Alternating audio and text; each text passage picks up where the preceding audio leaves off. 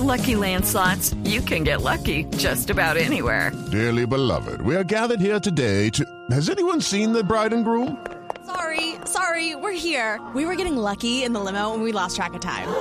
No, Lucky Land Casino, with cash prizes that add up quicker than a guest registry. In that case, I pronounce you lucky.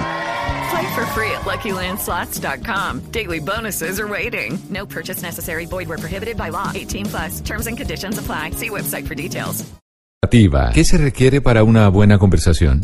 Un buen tema, un buen ambiente, buenos interlocutores, preguntarles a los que saben y dejar que todos expresen su opinión.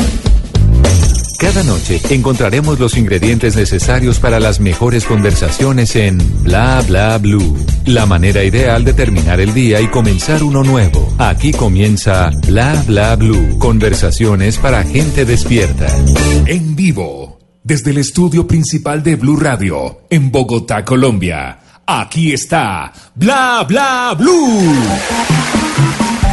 Buenas noches. Buenas noches, Colombia. Buenas noches. Muchísimas gracias.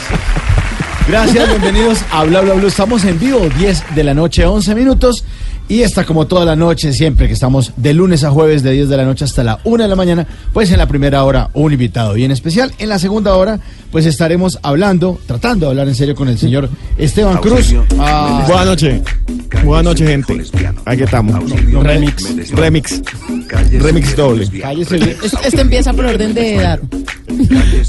cállese, viejo lesbiano. Dime que estoy presentando la segunda hora, hombre, por favor. Remix. Vamos, vamos a estar hablando de una playa, que se- un sector, una zona turística en las Islas del Rosario que se llama Cholón, donde la atracción turística preferida es dejarse dar por la cabeza.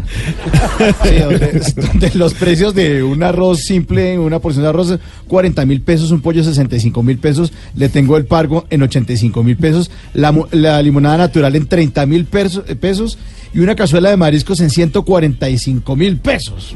Sí, señor, así de caro, así de caro. De eso estaremos hablando y de otros personajes, ¿no? Eh, don Esteban, Sí, buenas señor. noches. Es que no es que se anticipen al futuro cobrando en precios del 2030, sino que ahí en ese lugar está pasando un fenómeno social que les vamos a explicar porque hay gente que es capaz de pagar por una paloma un millón de euros. ¿Ah, sí? Y claro, hay gente que hace eso. ¿Y por qué Paz. paloma? No, es una paloma que corre, correlona. que Sí. correlona, Les voy a contar de eso y gente que tiene perros de medio millón de dólares. Ah, bueno, hablaremos de eso entonces después de las 11 de la noche y después de las 12, el 316-692-5274, pues es la línea de Bla Bla Blue, para que ustedes llamen y cuenten lo que quieran esta noche, como todas las noches, Tata Solarte. Aquí estamos, aquí estamos. No nos vamos a dejar influir por ese marcador negativo del América de Cali. No, con todo el ánimo, con toda la actitud, el positivismo y especialmente saludando a los que llegan a la sintonía a esta hora, los que trasnochan con nosotros, la pasan bien. Soy arroba Tata Solarte. Un beso para todos y vamos a pasarla bueno y sobre todo vamos a aprender mucho. Vamos a despertar esa creatividad. Don Simón Hernández, buenas noches. Muy buenas noches, señor Mauricio Quintero, señorita se Solarte. cae, me, cae. me- me anticipé, me anticipé al salto, señor Esteban Cruz, por Se supuesto, enredó. para todo nuestro equipo digital, todo nuestro equipo técnico. Hoy vamos a aprender, hoy traigo muchísimos negocios para ver si invierten en ellos, si no invierten en ellos, qué hay que hacer, mejor dicho, para que me aconsejen. ¿Será que el problema soy yo? ¿Será que el problema son los negocios? ¿Será que el problema es el dinero? No lo sé, pero aprovecho para saludar a toda nuestra audiencia en Bogotá, Medellín, Cali, Barranquilla, Neiva, en Boyacá, en Villavicencio, en Bucaramanga, en Armenia, en Norte del Valle, en Cartagena, en Cúcuta, en Montería, en Santa Marta, en Girardot, en Mi Manizales del Alma y en todo el mundo en www.bluradio.com. Bueno, ya estamos listos, la producción es de Diego Garibello, en el control master está don Rafa Arcila, que espe- ah, pero las niñas son, esas niñas no habían vuelto. Son las mismas, no, siempre las mismas. Las mismas niñas. Sí, señor. Mi nombre es Mauricio Quintero. Le damos la bienvenida ahora a The Cure. Buenas noches.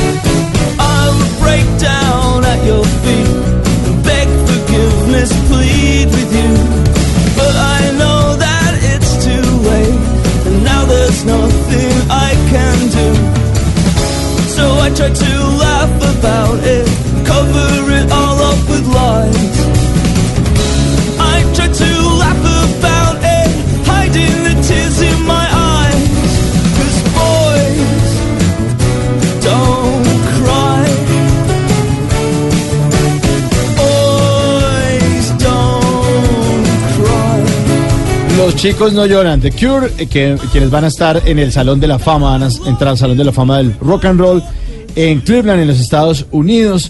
Buena banda, banda de rock alternativo y esta semana también de, de música alternativa porque empieza el festival Stereo Picnic este viernes. Sí, señor, empieza este viernes el Festival Stereo Picnic, que como ya lo hemos dicho, se va a llevar a cabo en el campo de golf Briseño 18, muy cerca de la ciudad de Bogotá. Van a empezar a salir buses desde varios lugares, así A que todos los se barrios. A todos los barrios, desde todos todos los los barrios, con un solo destino, así que usted solo haga la parada. Es muy importante aconsejar en eso a la gente, Mauricio, porque mucha gente, digamos que solo piensa en llegar allá.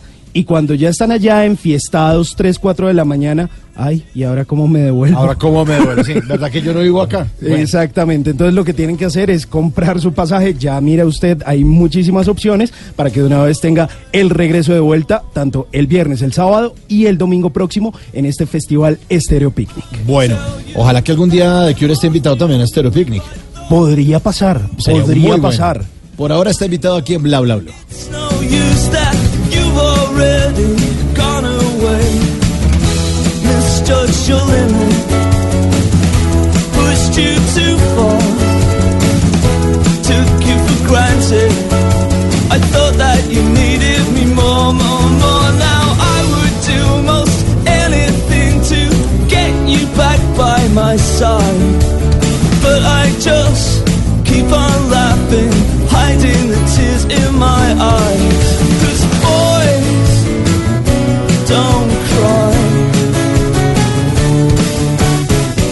Bla bla blue. Conversaciones para gente despierta.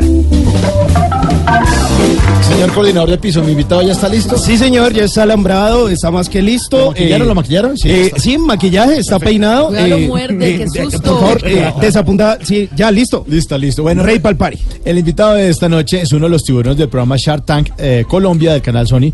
Espera, eh, esperamos que como se mueve como pez en el agua dentro del tanque eh, de Shark Tank también lo haga aquí en el tanque de Bla Bla Blue. Sobre todo en compañía de la hermosa sirena Tata Solarte. Caderoncita ella. Sí, del pez globo Simón Hernández. Y este servidor, el Bagre Quintero. Hacíamos con un fuerte aplauso al señor Ricardo Leiva. Le faltó el pez payaso.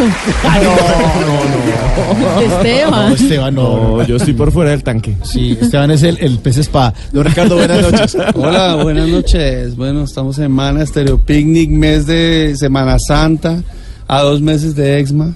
Tiene Sí. Obama, bueno, mucho que hablar. Bueno, vamos a hablar de eso también, de muchas cosas. El, el- el personaje que va a estar eh, frente a los colombianos, Barack Obama, ¿qué fecha tiene? ¿Cómo va a ser eso? Eh, contemos a, a los oyentes de, de Bla Bla Blue. Bueno, sí, yo creo que es algo como medio inédito para, pues, por ahora para América Latina, porque este personaje se ha convertido como en el speaker más, más esperado y deseado del mundo, porque él dejó su presidencia y de- decidió irse a los foros de negocios y de liderazgo tal vez del mundo, y eso es lo que está haciendo ahora. Logramos estar en la lista, logramos ser aprobados y eh, el personaje decidió venir a, a EXMA 2019. ¿Y cuándo es? ¿Qué fecha tiene? 27 y 28 de mayo. Aquí 27. en Bogotá, en el Movistar Arena. Oye, es la primera vez que se va a hacer tan grande, ¿no? Claro. Eh, total. ese expo. Yo creo que vale la pena porque ya, ya era hora de juntar a toda a toda esta mano de locos, creativos, empresarios, eh, pensadores un poco, estrategas en el mismo lugar y eran muchos más de los que estaban yendo a las reuniones normales que iban, los presidentes solo iban a, a una reunión en Cartagena, de repente los otros iban a otras, pero ahora ya era hora de juntarnos a, a- a compartir lo que realmente hay que compartir para hacer de este país un país mejor a través de hacer empresa, ¿no? Pero chévere este, este expresidente que se dedica a ser expresidente, ¿no? Exactamente. Sí, es- chévere, porque es que. Ay, bueno, no hablemos de los otros expresidentes. Entonces tendremos a Barack Obama en Bogotá el 27 y 28 de mayo. Exactamente. En este gran, gran, gran evento. Bueno, pero hablemos un poco del programa Shark Tank. Contémosles, a, lo- a hay muchos oyentes que de pronto están despistados y no entienden de qué se trata este formato, Ricardo. Bueno, ese, este formato, todo ese formato como más exitoso, de- en, en realidad es un formato del el mundo de los negocios metido en televisión en entretenimiento. se, lo inve- se lo inventaron hace mucho rato en un, en un eh, formato que se llamaba... Se llamaba Dragon. Dragon Den, Da- Sí, Drag Den, en perdón, Japón. equivoqué, no Drag Den. Y lo compraron los, los, eh, los americanos y lo volvieron, lo llamaron Shark Tank y, y todo está básicamente pensado es en eso. Es un tanque de tiburones donde uno llega por poner sus negocios y estos personajes intentan comprar o a- a- ayudarle a la gente a entender un poquito más de los negocios desde perspectivas diferentes. Entonces somos cinco inversionistas al mismo tiempo en el estudio. Vienen unos, unos eh, eh, emprendedores con sus proyectos ya funcionando principalmente, o sea, empresas que ya tienen alguna atracción, le presentan esa inversión a los, a los inversionistas que son los tiburones y uno decide si invierte o no invierte o si acaba el señor ahí en la piscina. Eso es básicamente la Y idea. se le meten unas mordisqueadas horribles. Se le meten las mordisqueadas porque es que finalmente, como es una inversión, uno. Claro que estamos ayudando todos a que el ecosistema funcione, pero en realidad cuando tú inviertes es para que el negocio te funcione. Entonces Claro. necesitas cuestionarlo mucho. Y es el dinero de los tiburones. Es el dinero de los tiburones. Ustedes son los que ponen la inversión. Claro. Claro. yo, le robo, yo le robo un poquito a mis socios para traer para el programa para ver si puedo un poquito más. O sea que esto es como una especie de reality también. Es, es- sí, porque los formatos de reality es ver en la realidad una, una cosa que es- eh, en, en realidad funciona así. Nosotros, usted entra al estudio y cuando usted entra al estudio a, a, a, a ver, a, hacer una de las negociaciones, es una negociación que se demora 40 minutos, pero en el programa de la edición salen 5.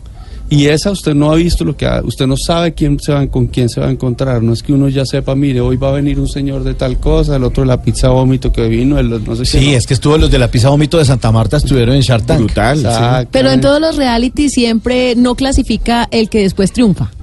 ¿También les ha pasado que de pronto han dejado ir una de estas buenas ideas innovadoras y que después digan, ah, pero es que esta idea era buena y en Sí, esos y 40 después minutos no. Obvio. no, me, no me cautivó, pero sí le hubiera apostado? Obvio, obvio, total, total. Hay algunas que hay algunas que pasaron, pero también hay unos que fueron allá solamente a hacerse publicidad, ¿no? Entonces decían, bueno, y, el- y entonces la idea buenísima, bueno, ¿cuánto cuánto vale tu negocio? Mm, Tres millones de dólares por el 1%, o sea, pero a? Pero de verdad que viniste, viniste a que te en las cámaras, o sea, era, era evidente. Pero sí había negocios que eran muy interesantes, ¿no es cierto? Pero unos emprendedores increíbles, increíbles. Yo vi unos de los, los que ayudaban a los campesinos. Era una pareja que de, de- de hermanos, hermanos que tenía una aplicación increíble. O sea, Gina y el hermano, que Gina son los de Comproagro, en esa invertimos, en esa estamos metidos ahorita. Se inventaron un ecosistema como único para hacer llegar los, eh, los productos en directo del campesino que no pierda por esa intermediación, porque los campesinos tienen una miles de prácticas que son en contra de ellos. Una de ellas que me acuerdo muy bien en el programa que le dijo Gina es el macheteo. El macheteo es que usted llega con su camión, llega a la plaza, en cualquier sitio en el pueblo, ya listo, el precio estaba a 10 mil el kilo, pero cuando usted ya baja la, la mercancía del camión, ahí le entran con el macheteo y le dicen, no señor, en este momento está a 5 mil. los compradores le cambian el precio a Le eso. cambian el precio. Entonces ellos ellos lucharon en contra de eso y están haciendo están haciendo bueno ya ya hemos logrado juntos entrar a muchos lugares donde ellos no estaban y es un es un proyecto entre los campesinos en directo con los compradores en la ciudad. Sí, ese capítulo fue hermosísimo. ¿Ese Sí, fue donde usted lloró? Usted Yo- yo lloré, Yo pues, también madre. lloré en la casa. Ay, pues, sí, también lloré en la casa. Me Ah, pareció. yo, yo ahí sí no me aguanté. No, me pareció Pero increíble. invirtió, que es lo importante. Claro. sí, porque usted puede llorar, pero necesitas que invierta. Sí, llore lo que quiera, pero Sí, sí, No, y, sí. en ese, y en ese- en ese invertimos todos. Sí, Nadie todos se metieron. quedar afuera y aceptamos. Y Normalmente uno se pelea del negocio o no, pero en ese caso dijimos, no sabe qué vamos a hacerlo entre todos. Y ahí como que nos fuimos, nos ablandamos todos. ¿Y, y esos negocios que ustedes le apuestan es por cuánto tiempo? ¿O eso es de por vida? No, o... eso es una inversión real. Ah, sí. Lo que pasa es que terminas el programa y haces eh, lo que llaman el due diligence, la debida diligencia, que está realmente bien hecha, se demora mucho tiempo, más de lo que uno esperaba, porque tú también intentas ver los negocios bien, pero ellos también empiezan a decir, ay, jugue madre, yo negocié de pronto mal, yo-". entonces el tío les empieza a opinar, la hermana, la abuela, y la debida diligencia es primero para definir que no hay nada detrás del negocio que tú no puedas, o que haya las cosas que se dijeron en el estudio sean las que son pero también se vale se vale uno echarse para atrás pues porque viste que no la verdad es que lo que me dijiste no estoy muy seguro pero en realidad la mayoría de los negocios casi todos se cerraron Y eso se toma tiempo, eso se toma... Pero al mismo tiempo que estamos, como estamos grabando y no ha salido al aire, también hay un tiempo para poder hacer las negociaciones y poder empezar a trabajar con los emprendedores. Oigan, los empresarios siempre hablan de éxitos, hablan de la parte bonita de la historia, pero ¿cuál es el negocio más chimbo, el más malo que usted ha hecho en su vida? No solo en Shark Tank. Sí, no solo en Shark Tank. En la vida. Pucha. No, muchos negocios malos. Pero los negocios malos, en mi, en, en mi caso, varios de los negocios malos son los que más me he disfrutado y los que más se. Bueno, uno a veces dice que esto es mentira, pero de verdad es que sufrir con un negocio que uno se quiebra no es chévere. El, que, el, el menos bueno que he hecho es, es por, el, por el socio tal vez que escogí en Brasil, cuando fui a montar la compañía en Brasil. Porque el personaje realmente es- estaba enredando, o sea, estaba enredando y cuando usted deja un socio solo o, eh, y el socio no tiene esa capacidad, es muy complicado. De repente yo llegué un día a Brasil y faltaban 600 mil dólares y no aparecían por ningún lado.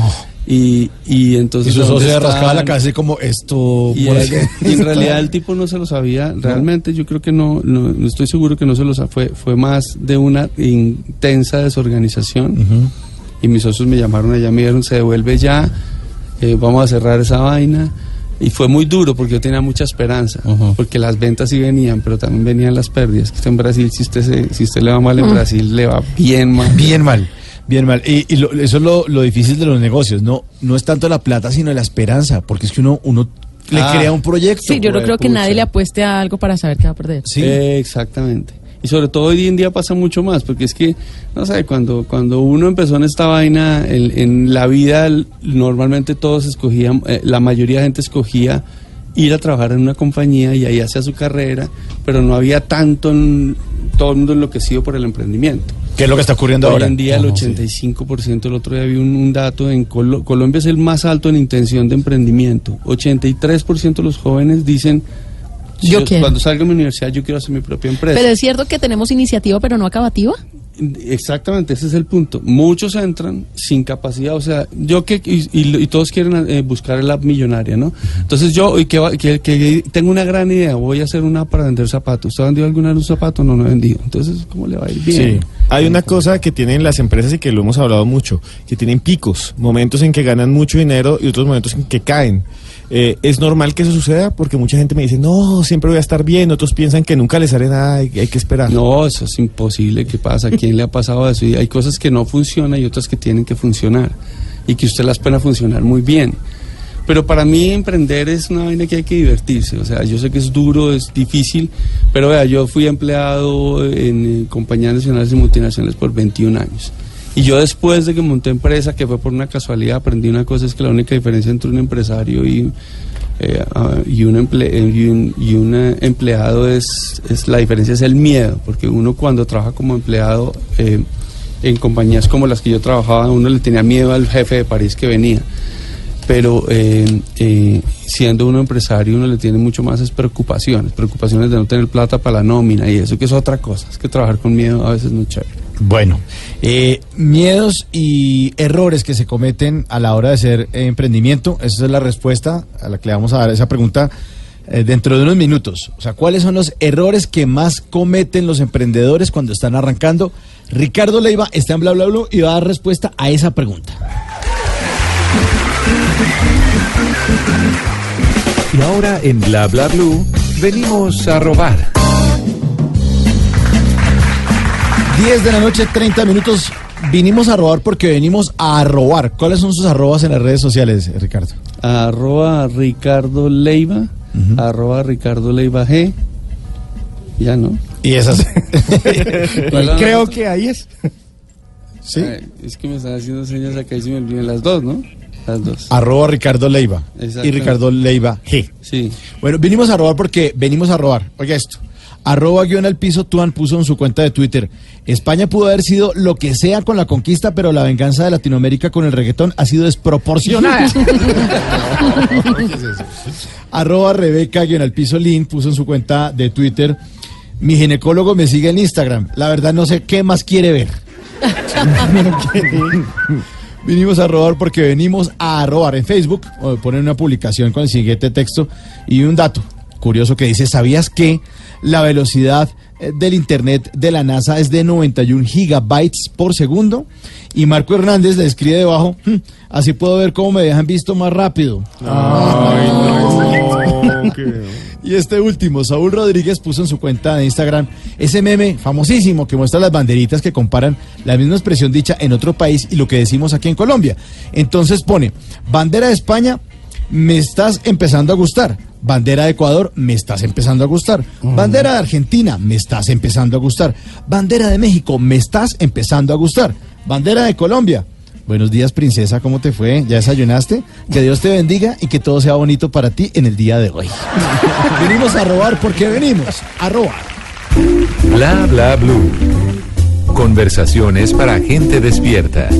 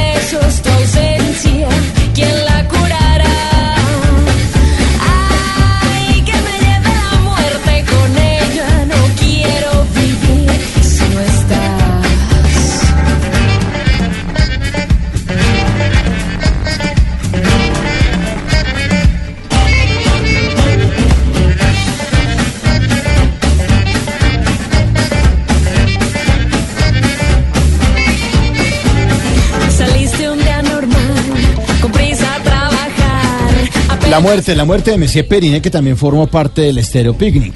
Sí, señora, ha hecho varias veces parte del festival Stereo Picnic, la hermosa voz de Catalina García de Armenia para el mundo. Y además de eso, estábamos hablando acá con el señor Esteban Cruz, que últimamente, luego de que firmaron eh, con su casa disquera que es Sony Music, digamos, no se han hecho tan fuertes en Colombia, a pesar de que siguen consolidándose, a pesar de que las nominaciones y los reconocimientos eh, por parte de la academia, pues eh, siguen manifestando su éxito en el país. De verdad que su carrera se ha dedicado un poco más a la internacionalización. Se la pasan de gira en Europa, en Estados Unidos, en México, en otros países son muy fuertes. Y justo esa canción que escuchábamos o estamos escuchando, que se llama La Muerte, fue la primera por la que los escuchamos. Fue el primer sencillo exitoso de ese primer álbum que se llamó Hecho a Mano y que fue lanzado por allá en el año del 2012 aquí en Bogotá, en el Teatro Mayor Julio Mario Santo Domingo. Messi Periné. Sí, señor, ustedes que estaban diciendo que de pronto nadie es profeta en su tierra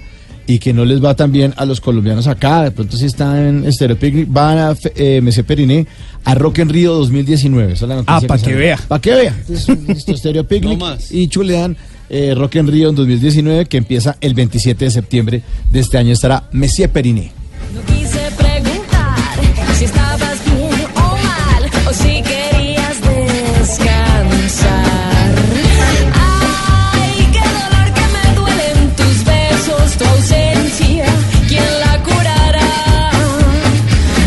Esta noche estamos con Ricardo Leiva, uno de los Shark del Shark Tank Colombia, de los eh, inversionistas, de aquellos a los que les van a mostrar el emprendimiento, nuevas ideas y que ellos deciden a ver si las compran o no.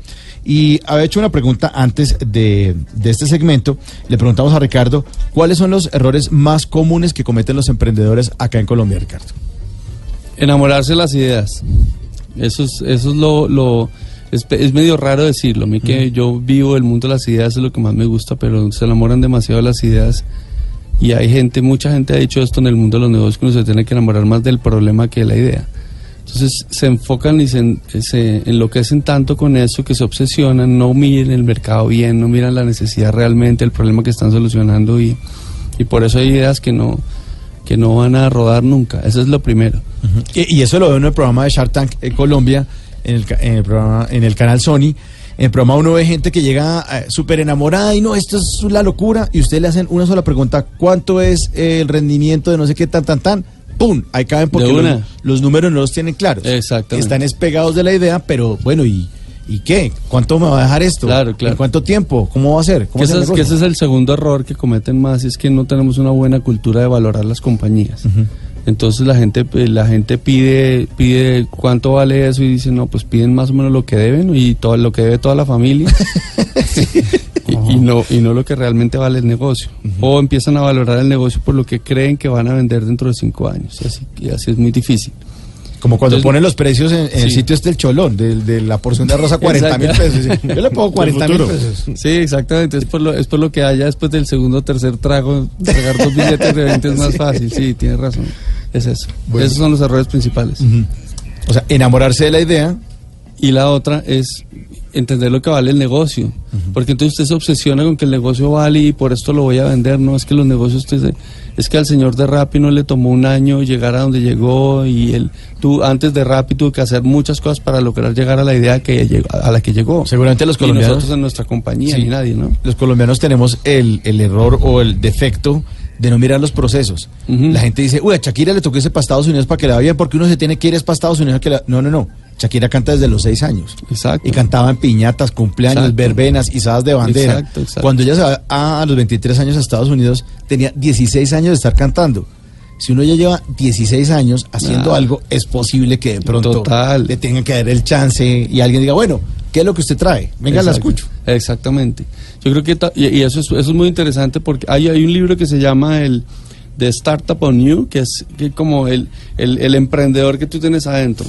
Y lo que dice ese libro, en casi que en su primer párrafo, es que uno cuando decide hacer un emprendimiento, que no quiere decir que usted haga emprendimiento fuera de una compañía, ni que usted no pueda hacerlo estando aquí, en- aquí dentro de Caracol, en Blue Radio, esto y lo otro. Usted se puede volver un emprendedor, pero usted tiene que usar las tres cosas que principalmente, la primera es la que usted más sabe, tiene que usar primero la que usted más sabe. Segundo, la que más tiene experiencia y puede haber probado ya cosas que este- está- están funcionando bien. y tercero, lo que le gusta. Esa es la razón porque yo, o sea, si yo me, o sea, si uno se atreve a hacer lo que nadie se ha atrevido, traer al presidente Barack Obama a Exma es un tema altísimamente complejo, pero es porque tenemos cosas que podemos hacer detrás de eso y eso no es una decisión de un loco, es una decisión de alguien que sabe hacer un evento, que sabe que necesita transformación este país para que los empresarios cambien su mentalidad y se les olvide, dejen de pensar en el pasado y empiecen a pensar en el futuro. Todas esas cosas son las que uno toma en cuenta un marketinero para tomar una decisión bien tomada, eso no es una idea nomás. Porque las ideas cuestan y te quiebran mucho más rápido. ¿no? Hay gente que le pega al perro de una forma espontánea, pero en la segunda es cuando se le mide que ya no era. Claro. ¿no? O sea, como que, uy, se le pegó. Sí, y el siguiente negocio, Claro. ¿cuál era? No, como él no sabe de eso, Exactamente. murió en el segundo Exactamente. intento. O se queda sin gasolina porque al principio las ideas le pueden ganar a, a la estrategia, pero después se quedan sin gasolina y ya no saben cómo avanzar, cómo hacer. Se le, se le creció el enano prácticamente. En la historia de las ideas, cuando uno ve las grandes empresas, la gente siempre tiene como un quiebre antes, como un golpe duro antes. No es que eh, tiene una idea y sale adelante y ahora sí- no, siempre tiene un momento de crisis. Como que para que triunfar hay que caer bajo, ¿sí es verdad? Yo, es, eso es un, yo tengo un conflicto con eso porque yo creo que los colombianos no somos tan buenos para eso. Los americanos en todos los foros de negocio siempre dicen uno tiene que haberse quebrado tres, cuatro, cinco No. veces. Pues que no es lo mismo quebrarse en Estados Unidos que acá. acá. Acá uno renuncia en el instante. se quiebra y se pega es, pero la reventada del siglo todo lo califican mal y, Y todo. Y abandona. aquí en Estados Unidos es bravo, te quebraste. como que yo digo yo a veces como que no le creo a ese, pero en realidad la- es porque hay procesos y hay metodologías para aprender mucho más, mucho más lógicas y eso es parte de lo que queremos nosotros que pase, que pase en nuestros países. Uno tiene que aprender y desaprender. Somos mal, somos, no somos tan buenos para renunciar, por ejemplo. Pues yo especialmente es malísimo para renunciar. Y hay cosas que uno tiene que renunciar a veces si quiere conseguir otras. Y yo creo que esa- eso es muy importante en la vida de los, en la vida de los negocios y de, las, em- de la empresa. No importa si es una empresa de dinero o es una empresa social o es o cualquier caso, cualquier organización. Uno tiene que aprender a hacer apuestas y a renunciar a otras cosas. Bueno, ¿a usted le gusta tirar caja o no? ¿Tirar caja? Sí. ¿Qué es tirar caja? Pues, eh, eh, explíquele. Tata. Tirar, tirar, tirar, caja. Tenemos esta cajita, eh, Ricardo, y la idea es que vamos a ir profundizando en cada uno de los papelitos que aparecen adentro de la cajita y usted va a sacar Excelente. de a uno. Listo. ¿Listo? Dime. Es como un tanque.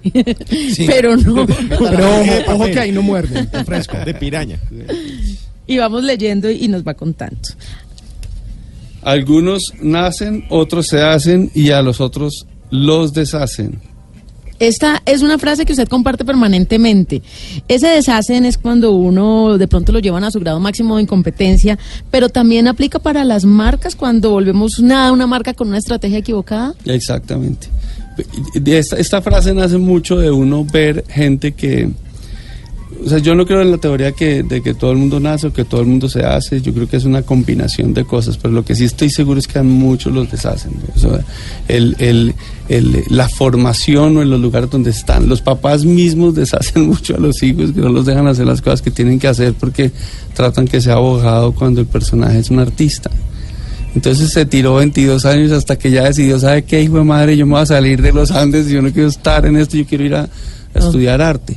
Entonces parte de eso. Entonces en el mundo de los negocios tiene mucho que ver con eso, es exactamente eso. Y en el caso suyo, que usted soñaba con ser arquitecto, cantante, y que desde muy pequeño, yo no sé si lo hacía por falta de dinero o porque le gustaba el tema de los negocios, que cuidaba carros en parqueaderos, que barría prados, que vendía helados de palet, paletas, cocos. Bueno, es que yo, eh, yo, yo, eh, mi tema parte de una historia y es que mi mamá, eh, nosotros somos seis hijos. Mi papá se murió, yo era el menor y mi papá se murió cuando mi mamá, mi mamá estaba embarazada de mi hermano menor. Entonces éramos seis hijos. Entonces a nosotros nos, estaba, eh, nos tocaba guerrearlo, mucho. Y ella nunca nos dejó que nos ni pasamos hambre ni nada de ese rollo estoy diciendo. O sea, nosotros, mi mamá se encargó de que nosotros estuviéramos bien, pero estar bien significaba que, nos, que tampoco teníamos la mesada que tenían los amigos del colegio. Entonces, siempre yo fui muy inquieto en ese sentido. O sea, yo sí quería como, no sé, como comprarme mis pantalones, el, el jeansito y la vaina y eso. Se la rebuscaba. entonces, pues siempre fui muy rebus muy re- pero también para yo soy una persona relativamente creativo siempre. Entonces siempre me obsesionaba a hacer cosas y, y cosas diferentes. Entonces, quedarme quieto esperando no me gustaba. Y en esa época, pues poder sacar uno, uno la noviecita ahí a donde la, a donde la traía uno, hubiera en esa época que era que como que o pues o ir a, a, a una de las discotecas de sábado, esa vaina, eso era clave, y uno sin plata para esa vaina, si no. Entonces me movía mucho ese, eso, eso es, esa es la razón. Listo, Ricardo, vamos con el siguiente papelito. A ver qué sale de esa caja. ¿Qué dice? ¿Qué dice? Ganador de 60 premios publicitarios y de creatividad y de efectividad. Sí, porque usted realmente eh, es pionero con su agencia de BTL en Colombia y es un ejemplo y se ha ganado muchos premios. Ah, Compártanos uno de esos que usted diga, esto realmente lo mostramos con orgullo, porque son tantos premios, pero uno que de pronto usted quiera eche compartir para metal. que la gente, sí, para que la gente hoy diga, ah, ellos hicieron esto. Bueno, yo, yo, yo, yo tengo un recuerdo especial de uno que, que es tal vez el premio mayor y que no le pusieron el nombre nuestro, pero, pero era parte de nosotros. Fue hace muchos años cuando la gente de los colegas de ustedes de RCN lanzaron una novela que se llamaba Los Reyes. Y básicamente lo que hicimos, y ese, y ese era el Canes, y el Canes es como el premio más grande de la publicidad, que se lo ganaron eh, mis, mis socios de la agencia de publicidad, nosotros fuimos los que lo implementamos. Y básicamente era hacer sentir a toda la gente que habían entrado, llegado unos ricos a Bogotá y que estaban comprando todo. Entonces logramos hacer cosas como cambiar el nombre del, del estadio, ponerle un nombre nuevo que no era Nemesio Camacho el Campín, sino eh, eh, no sé qué Reyes el Campín. y de ahí en adelante más de 1500 tiendas, que si la tienda decía droguería Pérez, entonces era droguería Reyes, todo ese rollo.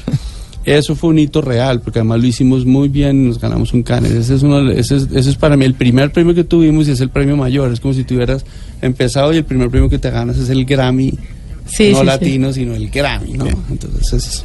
Bueno, pues hay muchos reconocimientos, ahí nos mencionó uno. Y el último papelito, que justamente va a hablar de sístole. Ah, bueno, si esto le nació una servilleta. sí, Pues sí, porque pues- hablamos de ideas acá de la importancia de una buena Sí, sí, idea, pero Sístole, que es su compañía, nace de una servilleta y ese nombre también, ¿por qué? Bueno, el- el- es- está chévere la pregunta porque primero yo soy emprendedor de casualidad. Yo de verdad trabajé en, en compañías. Después me di cuenta que durante veintipico años que trabajé en compañías siempre fui muy emprendedor adentro, pero nunca soñé con tener mi compañía afuera. O sea, yo siempre fui muy feliz de meter en problemas a las compañías, pues seguramente bueno, no, era, no era con mi plato y todo el rollo, pero realmente hice muchas cosas dentro de las compañías. Y un día me agarré con mi jefe francés, que era medio eh, en, en L'Oreal, me agarré medio, me agarré con él y me salí. Primera vez que descansé como seis meses, porque yo estudié y trabajé al tiempo. Entonces en ese tema, en ese momento, en esos como en esos meses, mi hermano tenía una compañía de la que yo era socio, que era de, de materiales de punto de venta. Y consiguió que su principal cliente le dejara que hiciéramos la principal activación. Y él, él dijo, pues es que usted no hace eso. Y dijo, no, pues que mi hermano se acaba de salir de su compañía, ese man es peluquero, porque viene de ser peluquero, maquillador y todas esas vainas que aprende uno en L'Oreal. Y, y ustedes lo que van a lanzar es una coloración. Era Unilever en esa época. Entonces me llamó, yo estaba en, eh, en una finca en Chinchina y me dijo, vea, ahí esta vaina, me dijeron que, nos dejaban presentar una propuesta en contra de todas las agencias eh, de toda la región y yo me inventé esa idea en una servilleta. Y gracias a esa idea fue que monté empresa, porque por esa idea nos ganamos el gran concurso, hicimos la gran activación sin tener una empresa en donde hacerla. Y ahí nació Sístole. Y Sístole nació como una empresa de activación de marcas. Y el nombre Sístole es por eso, porque Sístole es el movimiento más activo de- del cuerpo humano.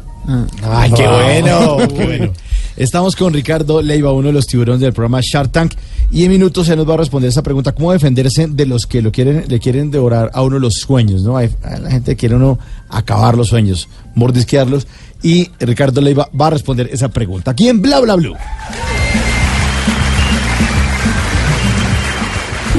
Bla bla blue. Conversaciones para gente despierta.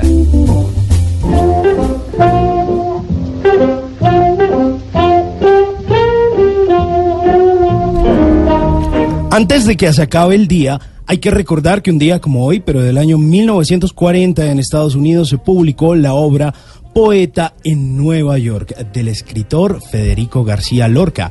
García Lorca fue un poeta y dramaturgo español conocido por su destreza en muchas otras artes, pues desde muy pequeño tuvo vocación para la música, tanto así que estudió guitarra y piano en su niñez. En 1919 se instaló en la Residencia de Estudiantes de Madrid, donde conoció a autores como Juan Ramón Jiménez, a artistas como Salvador Dalí y al cineasta Luis Buñuel. Sus polifacéticos intereses lo llevaron a dedicarse con pasión no solo a la poesía, sino también a la música y al dibujo. García Lorca empezó a integrarse con grandes poetas y por supuesto con grandes escritores y a la vez a interesarse por el teatro. En 1920 estrenó el Teatro Eslava de Madrid. Allí estrenó su drama El maleficio de la mariposa, una dramatización de los trastornos que produce el amor en una pacífica comunidad de insectos. García Lorca murió fusilado el 18 de agosto de 1936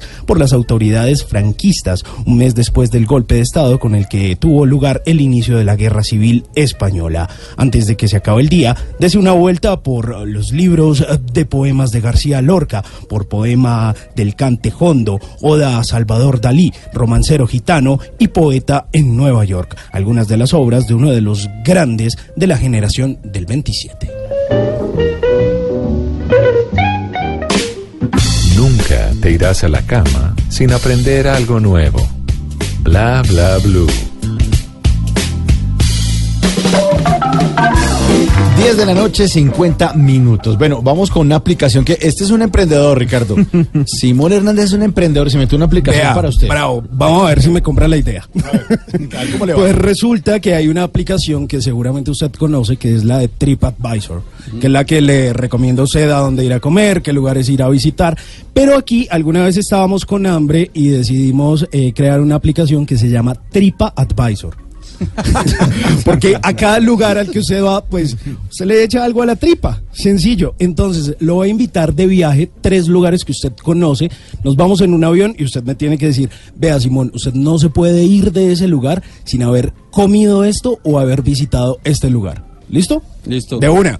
Cogemos el primer avión a ver a dónde nos lleva. Y llegamos a Jerusalén. En Jerusalén, ¿qué hay que visitar? ¿Qué hay que comer? Bueno, es que, es que Jerusalén es un... y, pucha, eh, no me acuerdo haber comido en Jerusalén. No. Pero es no. que le da uno... Es que, es que es un McDonald's.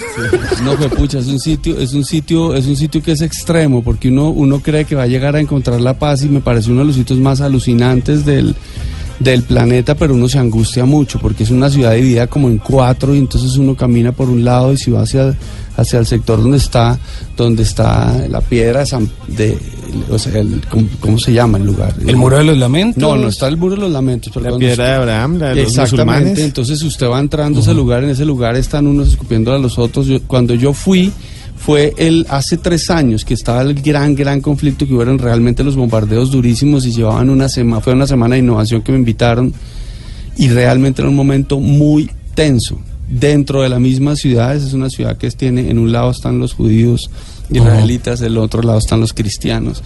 El, el mismo, el mismo santo sepulcro es súper estresante porque en ese mismo lugar, entonces yo, yo no me acuerdo de haber comido nada en Jerusalén. Bueno, pero hay, pero hay que ¿no? visitar. Pero no me morí de hambre, pero hay que visitarlo, es impresionante. Ese lugar es alucinante.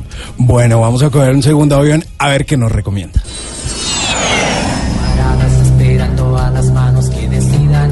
Los prisioneros de Chile, ¿por qué llegamos a Chile y qué hay que comer en Chile? ¿Qué hay que visitar en Chile? Bueno, en Chile una empanadita chilena, toca, eso es lo que toca comer. Empanada. E ir a ver fútbol. eh, eh, e ir a ver fútbol.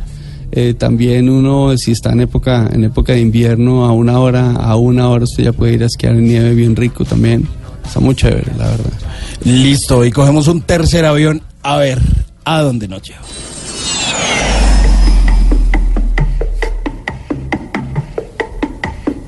Música de Drake, un artista canadiense, para que usted nos cuente qué hay que visitar en Canadá, qué hay que comer en Canadá. Ah, ese lugar es espectacular. Pero en Montreal, ustedes van al puerto y en el puerto hay un, hay un, eh, hay un, eh, un, un carrito, una choza que venden unos sándwiches de langosta los más espectaculares a precio Wow. de perro caliente, ¿no?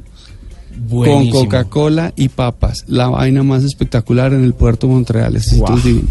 Delicioso eso. Buenas recomendaciones de este tripa. Buenas recomendaciones. Y sigue música también de artistas que han estado en Estero Picnic, Caifanes. Aquí no es así.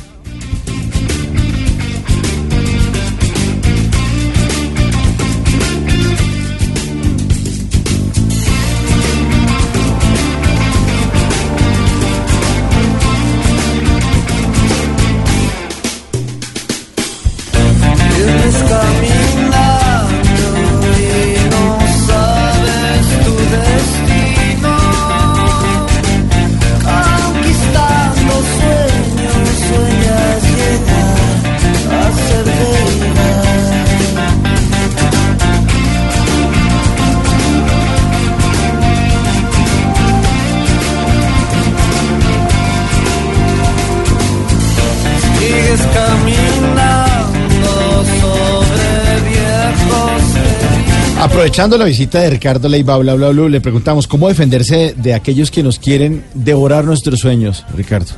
Para la gente que está tratando de emprender, que dice que estoy empezando, pero no falta el que le hace barra para que uno se caiga. Bueno, no creyendo, es que uno, uno no puede dejar que la gente le tumbe los sueños a uno porque, porque eh, de, eso, de eso se trata la vida, de uno luchar por los sueños. Y, y uno básicamente lo combate es no dejando, eh, sustentando bien lo que uno quiere hacer. A veces uno tiene proyectos y los proyectos uno siempre se los tiene que sustentar a alguien. Siempre usted va a tener un jefe, siempre va a tener alguien que le quiere opinar o siempre tiene alguien que lo quiere mentorear. Y, la, y una manera, a, a la gente le tumban los sueños porque la gente provoca mismo que los, provoca que le tumbe los sueños. Porque usted las ideas, las ideas y los proyectos los tiene que tener bien claros. Y cuando usted no los tiene bien claros, usted empieza a dudar porque siempre hay alguien que le tiene que opinar. Usted se ha dado cuenta muchas veces eh, y de pronto su señora que usted le, usted le está contando algo y empieza a opinarle. Sí, claro. O cualquier persona. Uy, uno, sí, le- o uno- uno tiene la, sí, sí. uno tiene la mal, el vicio de, de opinarle a la gente porque tenemos que opinar. Si no me están pidiendo que opine, óigame nomás. Entonces, cuando uno le opina, a uno se le empiezan a caer los sueños. ¿Por qué? Porque uno no tiene las cosas bien claras. Yo creo, yo creo Y uno que- también tiene que tener cuidado a quien le cuenta sus ideas porque si no también se las pueden robar, ¿no? Eso ocurre mucho. Yo creo que hoy en día la vida del robo de las ideas es muy relativa. Eso pasaba mucho antes, porque hoy en día, hoy en día usted google, cualquier idea que usted se le ocurra, googleela y alguien la está haciendo en, en el Himalaya o en algún lado, quien la está haciendo de una manera O diferente. sea, uno no es tan creativo como Entonces, para que- inventárselo. no, yo creo que uno, sí, uno sí se lo inventa, pero uno se tiene que creer, creer pionero. Y hay cosas que sí puedes hacer, que sí- sí puedes hacer, pero no tiene que estar. Eh, la hay que compartir mucho las cosas, a menos que usted no las haya hecho a tiempo. No las cuente antes, pero cuéntelas rápido. Y hay gente que tiene el mismo sueño durante 20 años y nunca hace Yo, nada. yo tengo todavía el, de- el del colegio, un proyecto que quiero desde el colegio. Pasó a la universidad, ya adulto, y ahí sigo Sí. con mi- y no ha salido el, el producto, que es lo peor. Y eso, ¿cómo hace esa gente para llevar ese sueño? El que ya 20 años ahí, que le dicen, el tío siempre dice que quiere hacer y nunca hace.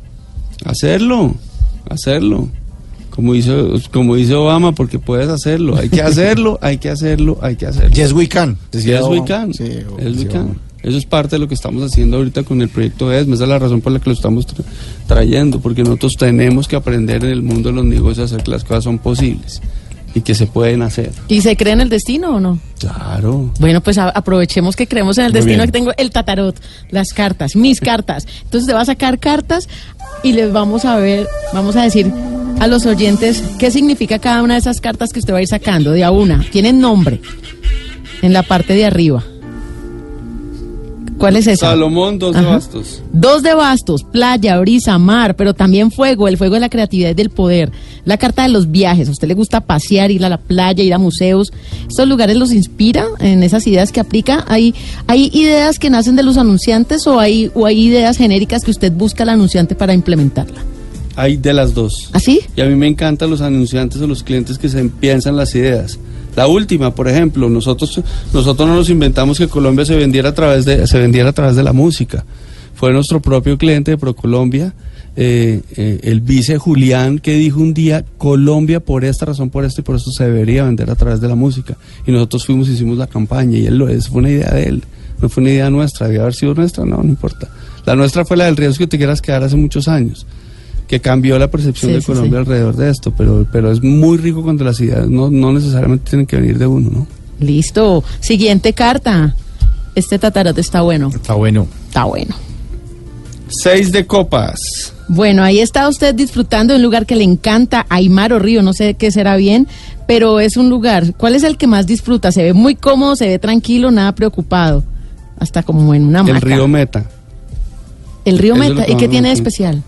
Bueno, el río Meta, yo tengo una, una casita en, el, en Orocue, en el Casanare, enfrente al río Meta, es uno de los sitios más alucinantes de la tierra, sin duda alguna.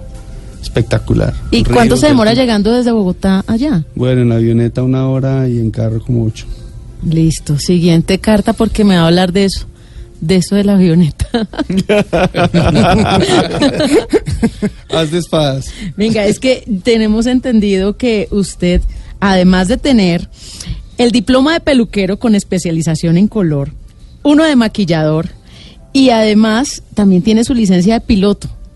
¿Y, y, y cómo es el tema? ¿Usted mismo se va piloteando su avión o esto es un claro. hobby, no es nada de dron, sino es de verdad? No, eso fue lo que. es- Eso es una, es una, es una pasión para mí desde hace muchísimos años. Eso fue lo la- vemos en Shark Tank, usted piloteando. Sí, yo Increíble. piloteo. Yo, pues primero volaba en cometa durante muchos años. Eso fue lo primero que hice al mismo tiempo que me salí de la universidad para estudiar de noche y hacer eso que y trabajar. Eh, compré una cometa ahí porque la encontré en un, clasificado con unos amigos y mis amigos me dejaron solo y terminé yo trabajando para pagarla y ahí me entró la pasión por el vuelo. Y hace 10 años saqué mi licencia de piloto aquí en Colombia. Yo viví en Venezuela muchos años y vuelo hoy en día feliz. Esa es la razón por la que tengo allá mi casa en Orocue, que es un sitio donde varios pilotos tienen como lugares porque encontraron ese lugar para poder volar. Eh, este fin de semana estuve en la patrulla aérea colombiana porque soy parte de la organización, que es una realmente un movimiento grandísimo de pilotos y de médicos para llevar llevar salud y intervención quirúrgica en sitios donde no es tan fácil que eh, o el gobierno no está llegando de la misma manera, entonces eh, soy parte de toda esa... La locura. bonito el tiburón. El lado rosado del tiburón. Bueno, ya para finalizar, eh, Ricardo, entonces le recordamos y les invitamos a los oyentes de Bla Bla Blue a ver a Barack Obama en vivo, así frente a frente, diciendo lo que. Hello, Mr. Obama. No, no, es que yo fui presidente de Estados Unidos. Bueno, que que les voy a enseñar esto. Esto. Bueno, no, esto es una, una otra de medio de estas locuras de, de este año, porque este año ha sido como de muchas locuras. Pero de verdad tengo una, una, tengo la suerte de tener un socio maravilloso que se llama Fernando Ansures, que fue el que fundó Exma o lo compró, que era Expo Marketing, y, y lo volvió una cosa eh, ya en varios países. Y este año negociamos que nosotros nos quedábamos eh, como socios de Colombia y de Miami.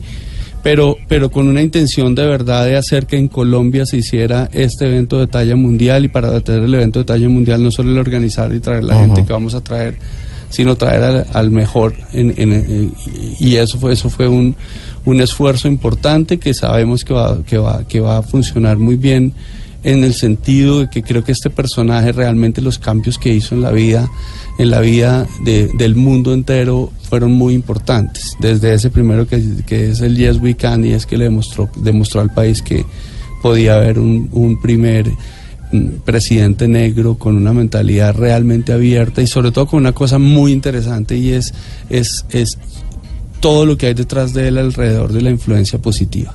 Yo no voy a hablar de política porque él tampoco viene a hablar de política, él mismo se Menos mal. Lo rollo. bueno es que Qué hizo su bueno. nombre. Pero es que este man es de influencia positiva y el otro man es de influencia negativa. Entonces realmente la influencia positiva en el mundo de hoy es muy relevante. Pues ese man es un man que realmente está detrás y cree en el emprendimiento como un, mon- como un motor de las economías.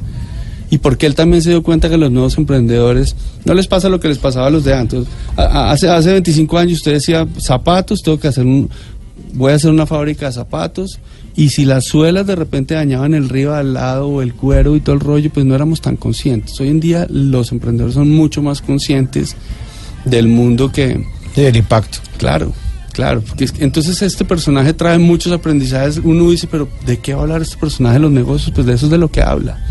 Es simplemente la influencia positiva alrededor de las cosas. Entonces, 27 y 28 de mayo. De mayo, en Exma, en, en, eh, en, eh, en el Movistar. Movistar, Movistar Arena, Arena. entren a exma.com.co o a tu boleta o llamen al call center, por acá tengo un teléfono del call center, me lo quité, 315-656-8617, no se lo pueden perder. Bueno, Ricardo, muchísimas gracias por haber estado aquí en Bla Bla Blue. ¿Y no nos mordió usted tiburón? No, no, ¿Fue no, bien? no. Sí, muchas Eh, gracias. me, me compró la aplicación y todo. Sí, que, que vamos a hablar. Ricardo Leiva en Bla Bla Blue.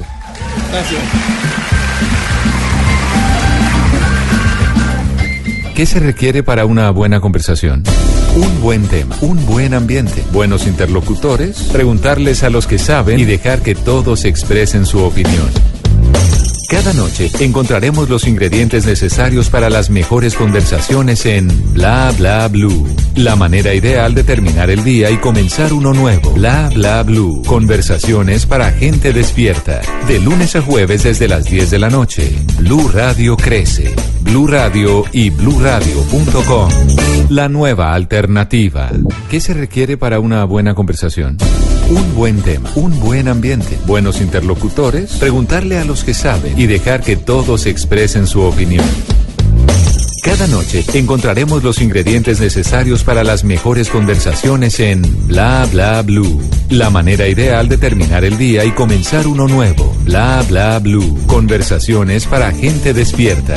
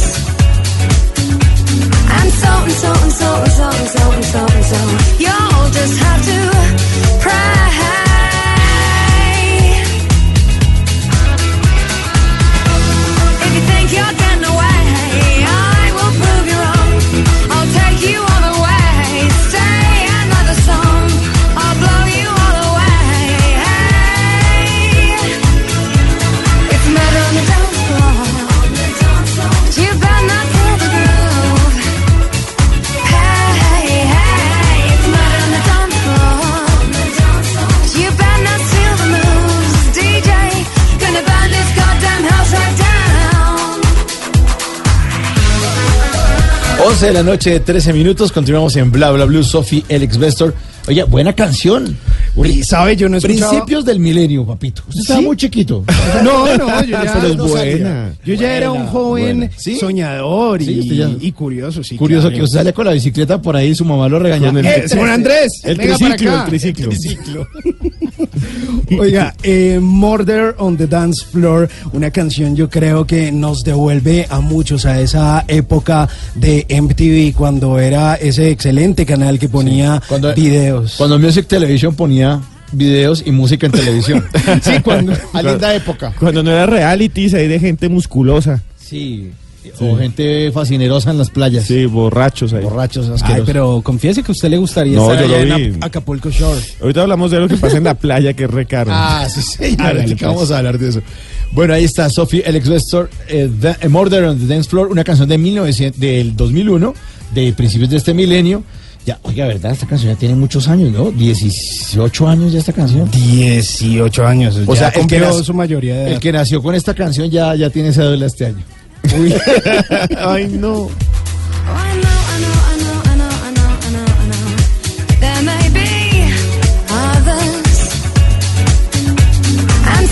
so and so and so and so and so. You'll just have to pray.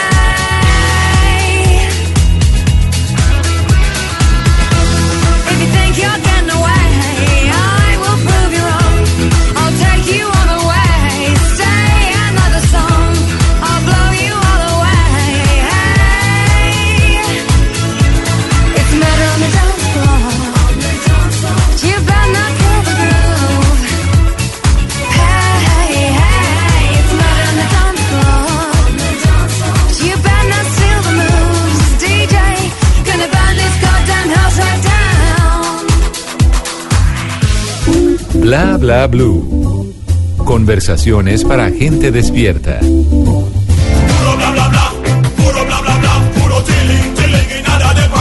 Ay, puro bla bla bla y puro tilín. Oigan estas noticias que llegan aquí a la mesa de bla bla bla, que parece que fueran puro bla bla. Vea.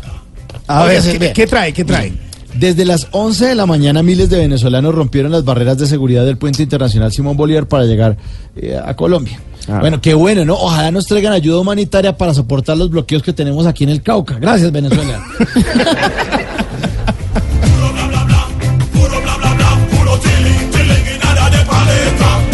Colombia, Cholón, la exclusiva playa donde una porción de arroz vale 40 mil pesos, el pollo 65 mil, el pargo 85 mil, la limonada natural 30 mil, la de coco 40 mil o una cazuela de mariscos 145 mil pesos. Y lo peor es que al final de la carta dice, ¿desea incluir la propina? Claro, incluye esa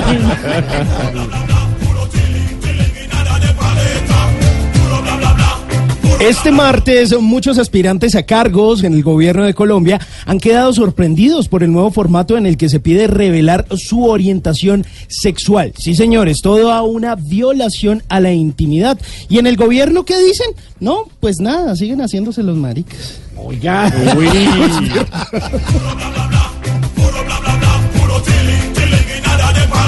Según la embajada rusa, Colombia interpretó mal la carta sobre Venezuela. La carta que mandan- Ay, no puede ser. Otro Simón Gaviria. No puede ser. Carlos Holmes me Trujillo leyó mal la carta y que era otra cosa. La delegación rusa dice que no busca hacer una amenaza o una advertencia, ¿no?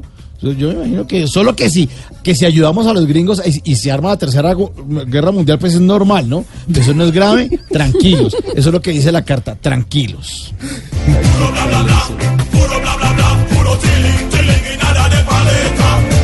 Mujer de 61 años dio a luz a la bebé de su hijo gay. Cecil Eilish se sometió a un tratamiento de fertilización in vitro para poder gestar a una niña.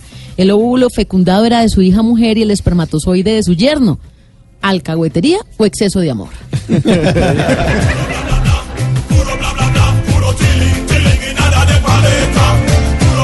Tras conocerse que se hará un embargo del Tesoro del Galeón San José, el gobierno nacion- nacional sostuvo que mantendrá en absoluta reserva las coordenadas donde se encuentra el naufragio. Pero pilas ahí. Eso lo dijo la vicepresidenta Marta Lucía Ramírez. Así que, Martica, te recomiendo. Nada de que vengan a embolatarnos con espejos chimbos ni saludos, que nos quieren mucho. Pilas ahí, pilas ahí.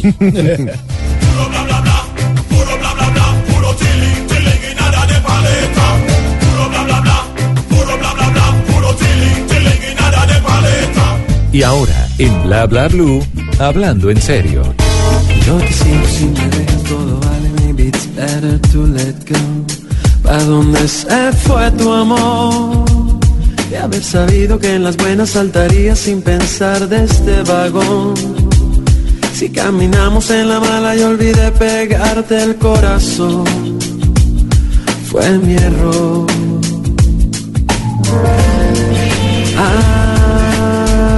Acuérdate, acuérdate que fuimos uno y caminamos en la misma dirección. Ya no me dejes solo en este mundo, por favor. El paraíso sabe amargo sin tu amor.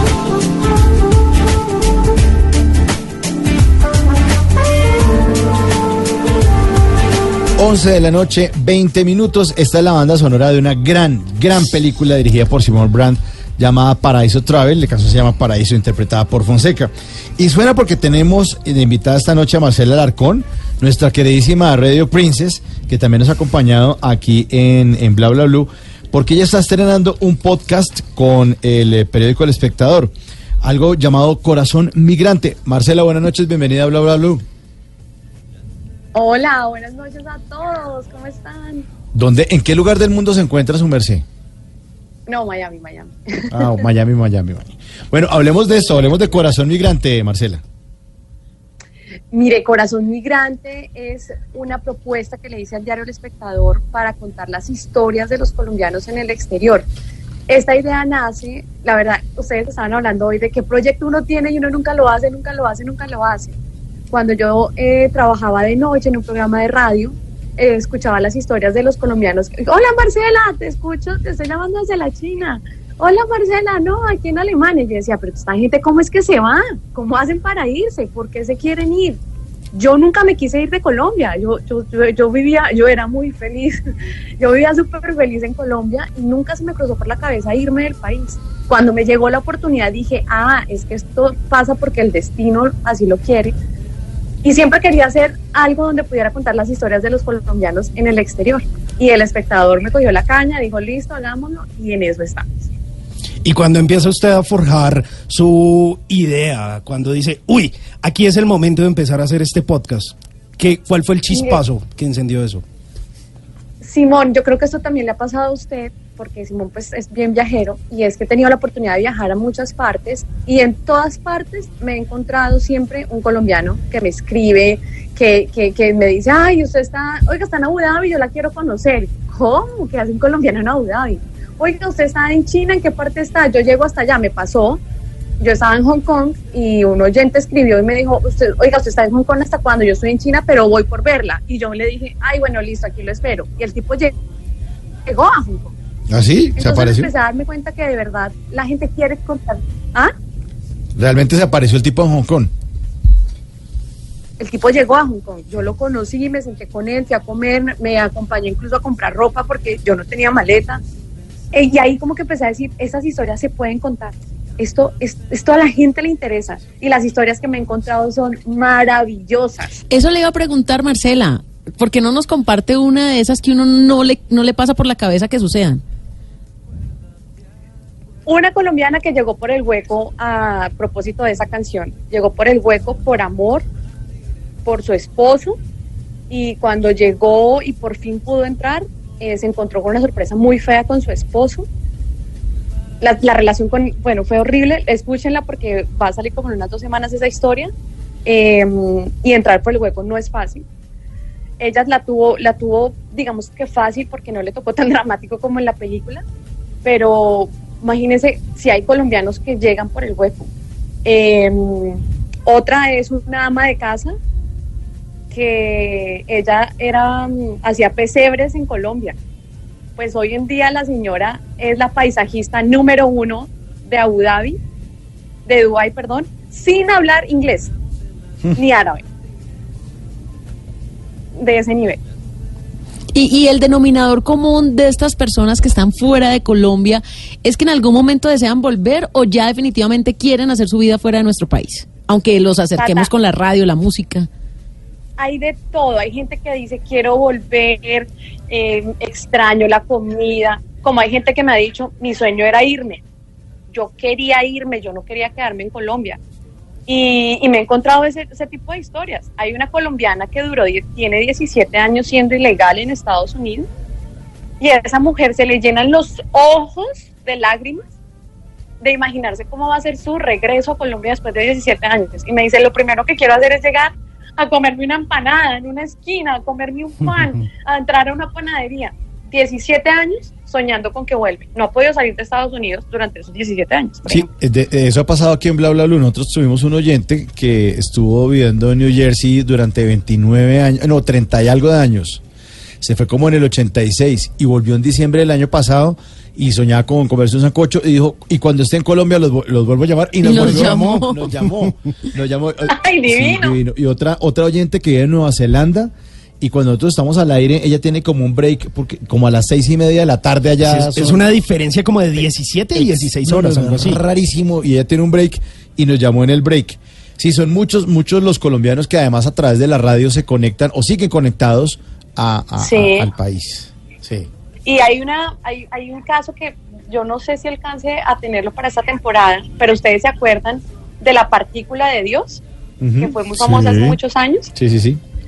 En ese proyecto hay un colombiano ¿Así? Buenísimo. descubriendo la partícula de Dios y vive en Francia. Eh, hay gente que es genio, hay gente que salió porque por amor, hay gente que se fue por trabajo, hay gente que dijo, no, pues voy allí a unas vacaciones y ya vuelvo y nunca volvió. Es que hay historias tan lindas Bueno. y eso, eso, eso es como lo que quiero contar con Corazón Migrante. Eh, Marcela, este corazón migrante, ¿cuántos episodios son? ¿Cómo son las temporadas? ¿La gente dónde lo puede escuchar? ¿Cómo funciona esto? Este mm, Corazón Migrante se escucha a través de podcast en la plataforma de Spreaker del espectador, pero es súper fácil. Ustedes pueden entrar a elespectador.com y ahí va a estar todos los miércoles publicado. Em, mm, lo pueden también, si quieren seguir en mis redes sociales, también los estoy llenando del podcast por todas partes, que es Marcela Lacón. Tengo un WhatsApp también habilitado para que la gente se suscriba a través de WhatsApp y pueda recibirlo cada semana. Son solamente ocho capítulos eh, con miras a tener una segunda temporada porque después de que salió la noticia, son muchos los colombianos que me empezaron a escribir y empecé a, mm, a, re- a rehacer entrevistas porque, digamos, tenía una historia muy chévere, pero me llegó una que es aún más, más dramática, más exitosa o lo que sea, entonces la cambié. He estado cambiando los personajes así. Y, mm, y es muy fácil, solamente es, si quiere ponen en Google Podcast Marcela Alarcón y ahí les va a salir lo del espectador o entran a la página del espectador o entran a mis redes sociales y ya, es así de fácil. Bueno, Marcela, muchas gracias por estar aquí en Bla Bla Blue y estaremos pendientes. Entonces, mañana sale otro, ¿no? Mañana miércoles sale el siguiente. Mañana sale el, el tercero, que El es de un colega que trabajaba en, en radio en Colombia y en televisión y, y también como que un día le dijeron, no, pues es que hay que irse y la barrera que tuvo el tipo donde vive con el idioma para abrir camino para el latino en el ámbito del entretenimiento durísima y él nos va a contar toda esa historia. Bueno, Marcela, muchas gracias por, por ese aporte a, a la conexión de los colombianos. Seguramente mi hermano me está oyendo y allá le va a caer encima a que lo saquen cosas de Costa Rica, que él está allá hace 20 años. Claro, no que- tengo nadie de Centroamérica, no Ah, bueno, sirve. bueno, ahí le tengo a, a don Hugo Quintero en Costa Rica. Marcela, eh, Gracias. feliz, feliz noche y gracias por hacer Corazón Migrante, el nuevo podcast del espectador. Muchísimas gracias, muchísimas gracias y espero pronto poder estar otra vez ahí con ustedes, me encantó. Aquí la esperaremos. No entiendas de candela Que te adueñaste de mi vida entera De los colores son tus ojos, nena No llevo el miedo a que viene adentro Bla bla blue. Conversaciones para gente despierta. I only love you in the middle of the night. That's when you're on my mind. Every time I get the feeling I can't fight. And I know it just ain't right. Al borde de perderte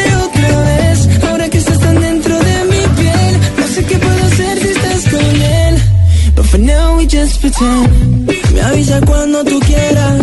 Sabes como si no existieras. Sigo aquí en tu lista de espera. Yeah, yeah. I got a love, but I'm involved. Yeah, I got a choice, so it's my fault. Staring at a problem we can solve. Tal vez es pasión, darte sin condición. Calmar esta adicción, llama al amor.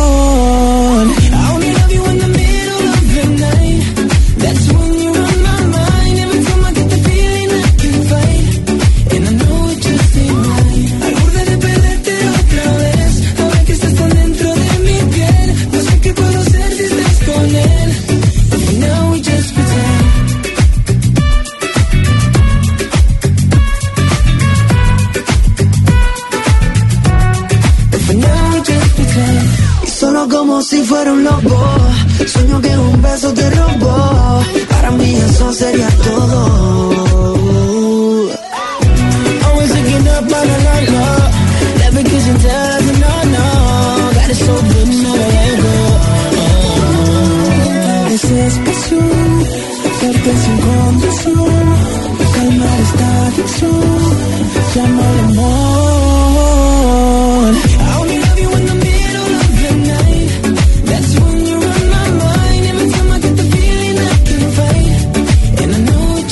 O 11 de la noche, 30 minutos, continuamos en Bla Bla Blue. ¿Le gusta este grupo? Sí. Me gusta, me gusta CNCO que salieron de un reality show en la televisión de los Estados Unidos, pues con todo ese componente eh, latino terminaron eh, ganando este concurso y hoy en día son los ahijados de nada más ni nada menos que Ricky Martin, pero además han encontrado grandes aliados eh, de gente muy exitosa en el camino, ¿no, Tata? Claro, mire, por ejemplo, el manager de Carlos Vives, que es el mismo de Silvestre Dangón, es Walter Com y él está detrás también de todo esto que es CNCO. Ricky Martin, pues que ya No, sabemos pues que es el ahijado desde el reality.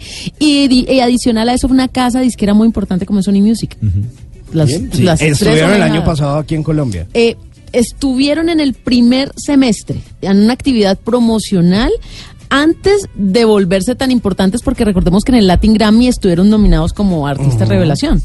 Sí, ellos- a ellos los conocimos. Su primer sencillo fue Reggaetón Lento.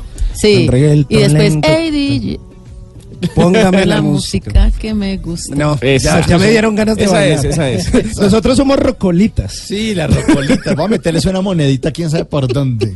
Oiga, billetico.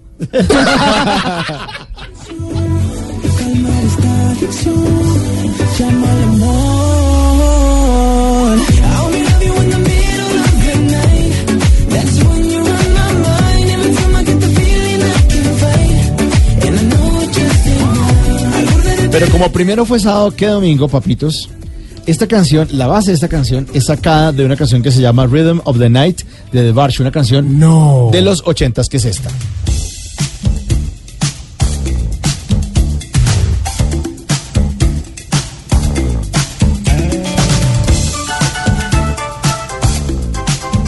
Sí, medio caribeña, ¿no? Sí.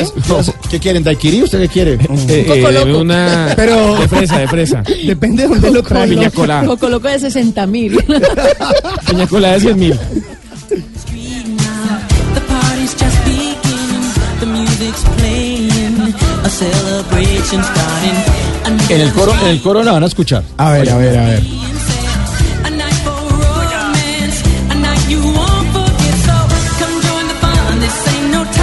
Ah, ok. Ya viene, ya viene, ya viene. Oh,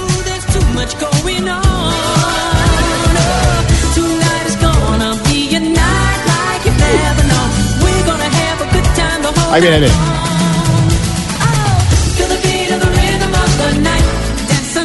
Morning light. Mire bien. Y oiga la nueva versión. Así le gusta a usted. A ver, a ver.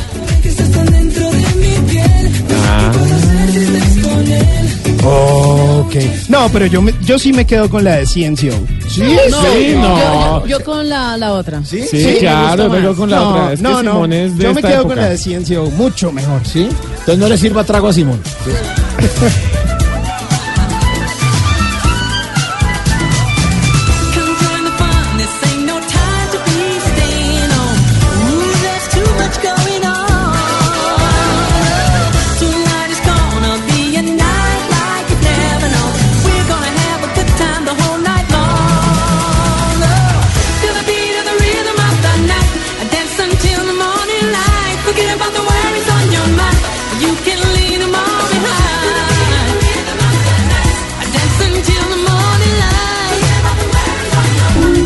Bla bla blue. Conversaciones para gente despierta.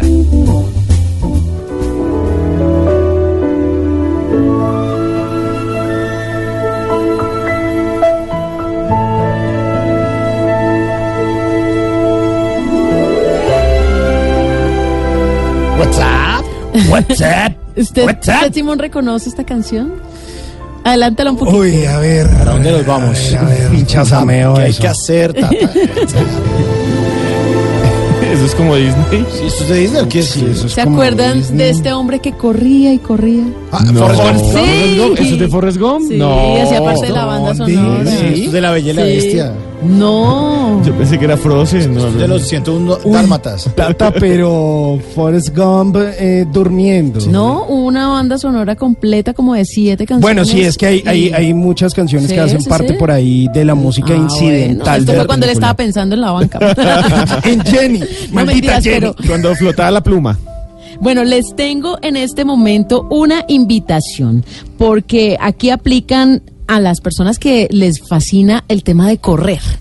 Hay muchas carreras, ¿no se han dado cuenta que cada mes hay una carrera en Colombia? Oiga, sí. que la carrera verde, que la Nat Geo, bueno, hay la diferentes del carreras. niño, la de la mujer. Pero esta es distinta y por eso me llamó la atención. Se llama el Mirror Trail Tour Latinoamérica en Zipaquirá.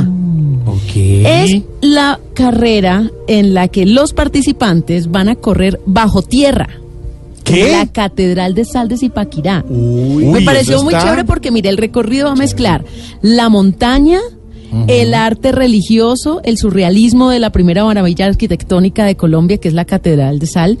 Y esto eh, son más o menos con una elevación de 3.000 metros y es un homenaje a la cultura precolombina. O sea, se van a experimentar ustedes de verdad lo que es una adrenalina completa, una emoción permanente y se escogió Zipaquirá porque ya en Colombia pues se había hecho, pero querían un lugar que fuera emblemático, que fuera reconocido nacionalmente y que tuviera esa magia, porque nadie se imagina correr bajo la tierra. Entonces lo van a hacer. Carajo. Se esperan cerca de 3.000 atletas. En la edición pasada fueron 950. En esta edición, la 2019, el recorrido puede ser eh, subterráneo de 180 metros en la Catedral de Sal de Zipaquirá y además también hay tres cumbres de 3.000 metros de altitud. Así que va a tener profundidad, superficialidad, de todo un poquito. Y entonces ahí está la invitación porque eh, hay carreras para niños de 7 años que son 2 kilómetros. Eh, también hay carreras para las personas más adultas. El sábado 27 de abril, los niños corren la mini maratón, que son 2 y 4 kilómetros, y los papás los pueden acompañar. El domingo 28 de abril, desde las 6 y 30 de la mañana, jóvenes y adultos, 42, 24, 16 y 10 kilómetros. De acuerdo a su capacidad, Sí, lo que pueda correr. y Así lo que, haya entrenado, ¿no? No debe a, a- a- experimentar. Es que yo nunca corro y va a 20 kilómetros de una vez. Sí. Bueno, Es que ya. es cerquita. Y después lo tienen que sacar de la mina. Y ya son siete años de experiencia esta carrera, una de las maratones de montaña más importantes del mundo y están abiertas las inscripciones en este momento. Bueno, buenísimo, buenísimo Sí, plan. Distinto, ¿no? Y le tengo la música para que arranque a correr ahora sí. Entrene. ¿Listo? A ver. Hágale. Hágale. Nos fuimos. Uh, vamos, vamos a ver. Eso. Estiremos, estiremos.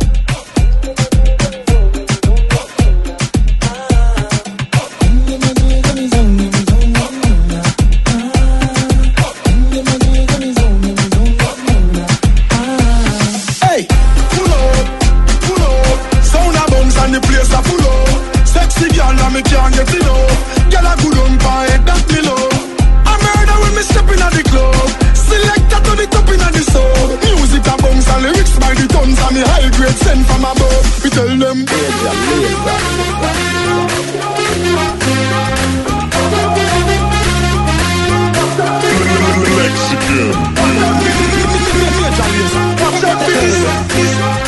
Watch out for this.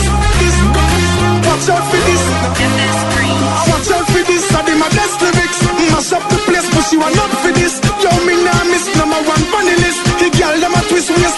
Resist. Watch out for this. I did my best. She want not for this. Yo, me nah miss number one funny list. Mash up the place. Oh my yeah.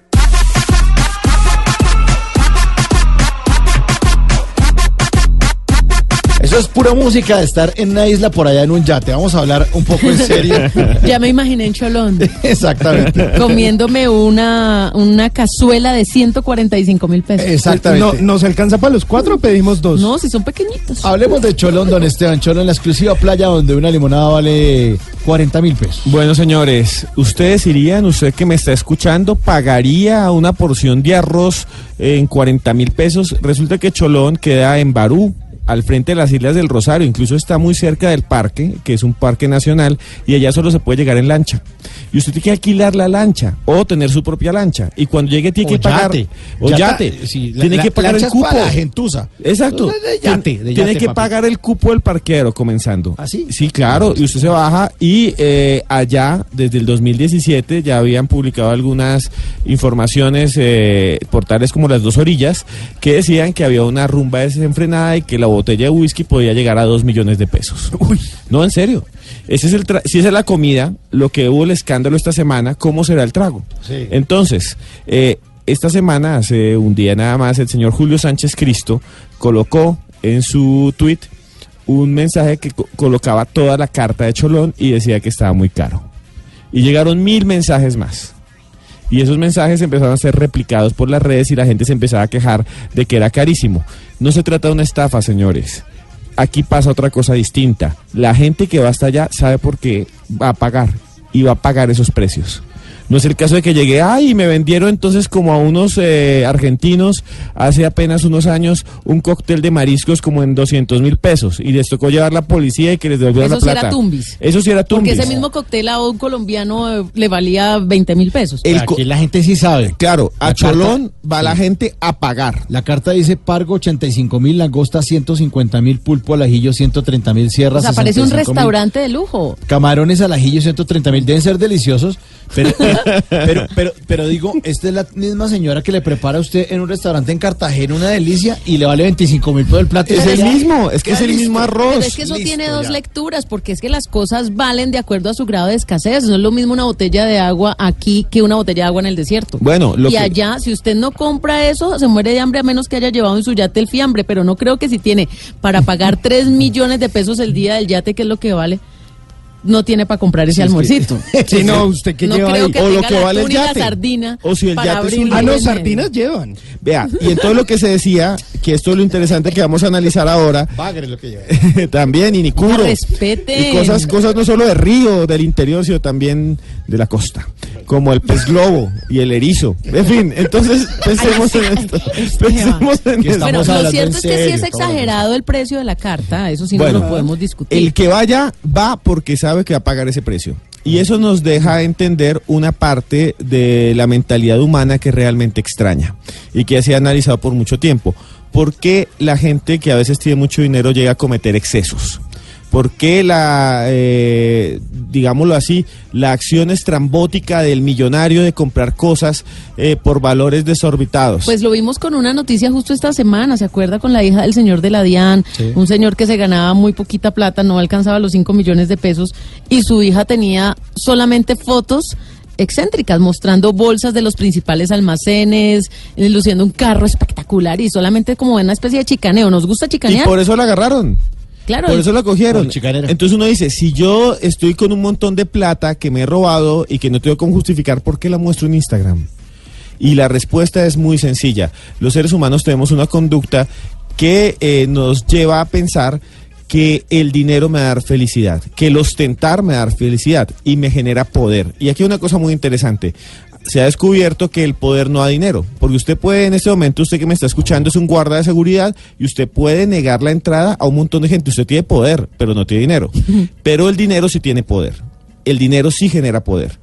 Y ostentar dinero genera sensación de poder y de control en el mundo. Hubo un influencer normal, una persona normal tenía fotos normales en su Instagram e hizo un experimento. Y el experimento fue aprender a maquillar las fotos. Entonces se tomó una foto en el sofá de su casa y luego por medio de Photoshop esa misma foto la puso en un yate, como si él tuviera un jet privado.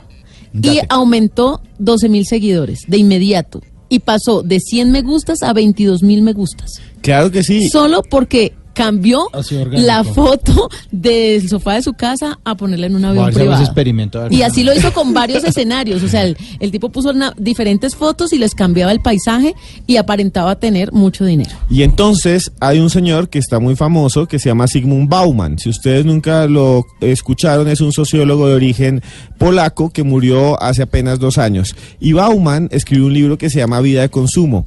Y ahí habla solamente de esa ostentación irracional, de por qué quieren comprar cosas que no sirven para nada, pero que solamente sirven como para ostentar. Pues es para eso. Tener cosas que nadie tiene representan poder y en teoría los pondrían en una situación diferente al resto de humanos. Pero, ¿eso trae felicidad, sí o no? ¿Ustedes qué piensan? Tener la plata y tener toda esa plata y comprarse, tener un, no sé, un pingüino en Melgar en una finca. Eso, sí, venga, les muestro mi pingüino en Melgar. O una foca eh, en Vianney, Cundinamarca, o tener una foca en Girardot. Eso le muestra a uno, eso era Pablo Escobar, con teniendo el hipopótamo en. Doradal. Pero una Pero el hipopótamo en. Doradal. eh, eso es lo que quisiera tener Pablo Escobar. Tráigame ya la horca y la botamos al lado del Magdalena. ¿Por qué creen ustedes que eso sucede? ¿Por qué sucede eso? ¿Eso realmente los hace felices? ¿Sí o no? ¿Tener tanto dinero y ostentarlo lo hace feliz a un ser humano? ¿Sí o no? ¿Ustedes qué Yo piensan? Creo mí- que sí. A mí no. Yo creo que en el corto plazo sí. Yo digo que, a mí- o sea, a mí. Sigmund Bauman, generalizando. un gran sabio, hizo un análisis y dice esto. El dinero sí da la felicidad, pero solo hasta un punto. El punto es tener las necesidades básicas satisfechas. Si usted no tiene casa, usted va a estar triste y le va a dar felicidad tener casa propia. Si usted no tiene agua en la casa, si usted cuando tenga agua, Sí, pues va a son ser las feliz. necesidades básicas. Cuando usted llega a las necesidades básicas, llega a un nivel de felicidad traído por el dinero. Después de eso, según Bauman y de un montón de análisis, nadie es feliz. Todo lo contrario, entre más plata tenga, más necesidad de tener plata tendrá y lo volverá infeliz. Esclavo. El punto neutro es el que te hace feliz. Y eso lo decía el budismo hace muchos años, llegar al, equilibrio total. Y lo dicen eh, las investigaciones modernas. Tener plata sí te da felicidad, pero solo hasta que llenas los eh, requisitos de vivir dignamente y bien. Cuando uno también va creciendo, se va dando cuenta que no necesita tanto dinero, sino que con lo poco que tiene vive bien y vive feliz y no necesita absentar.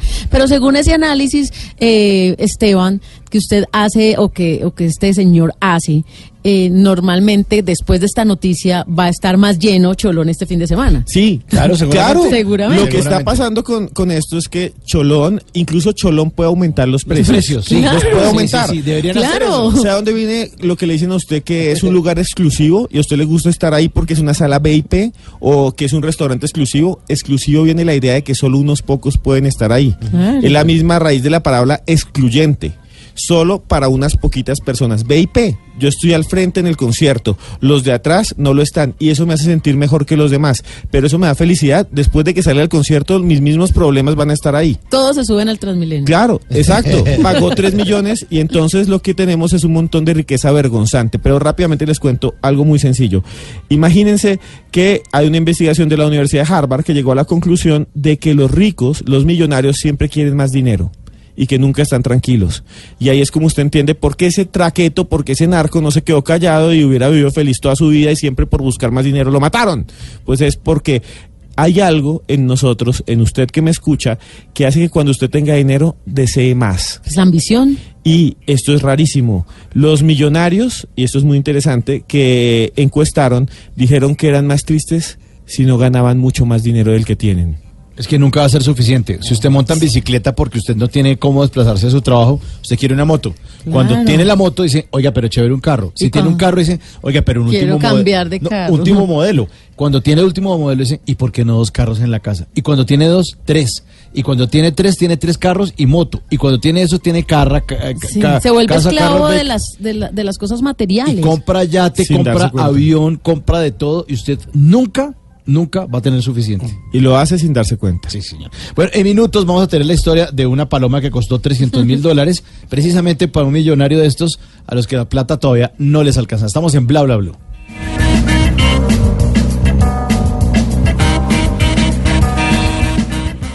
Bla bla blue. Conversaciones para gente despierta.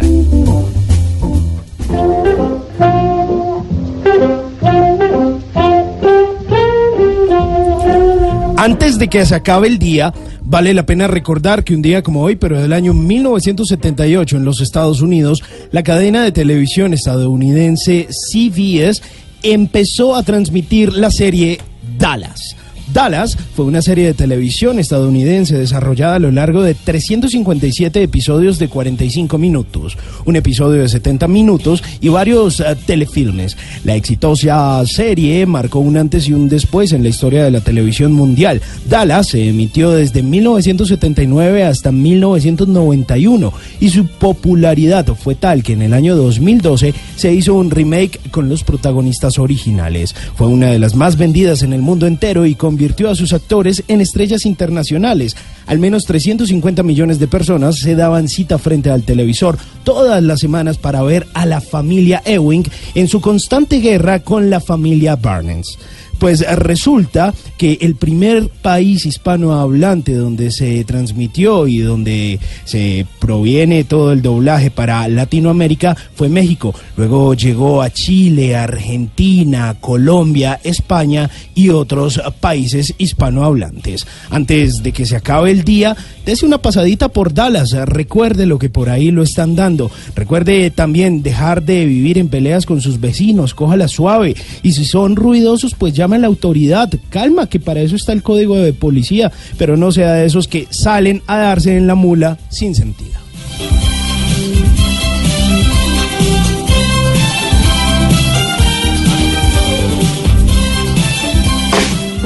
Nunca te irás a la cama sin aprender algo nuevo.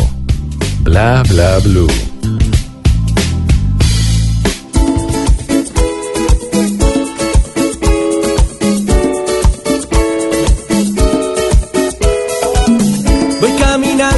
Por la calle que solía pasar. Me encontré a una niña que una vez me dio su amor. Ese rostro hermoso con belleza natural. Esos labios dulces, ese cuerpo de pasión. Me inspiró con gran sentido al componer esta canción. En mi casa frente al piano yo la volví a amar. Esa niña que me inspira y que me envuelve en su pasión. Esa niña me ha robado de nuevo el corazón. Yo que no daría por volver a estar con ella y olvidar aquel pasado que me marchitó. Y volverá. Recuerdos de esos días.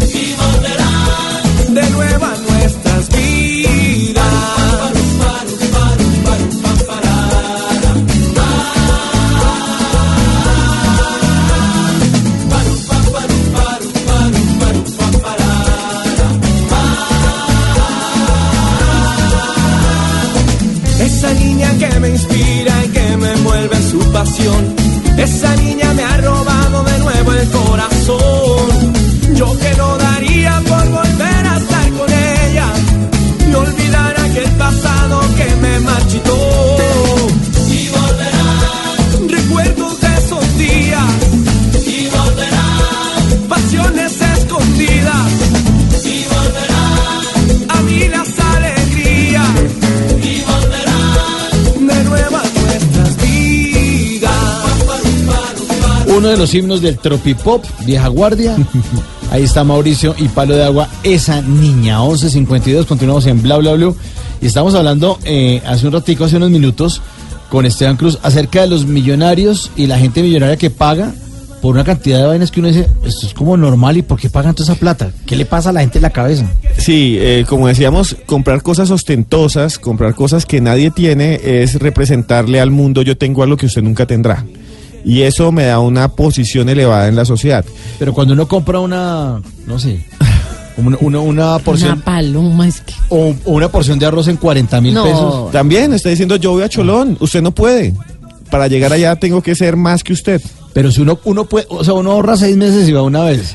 Eso ya, sería un yo- poco wannabe. Y pude. Pero, Y listo, ya. pero realmente, sí, claro, en esos lugares se ven todos esos espacios, todas esas, hay gente que lo hace y es válido para cada quien, pero el fenómeno social está ligado a, lo, a la opulencia, ¿no?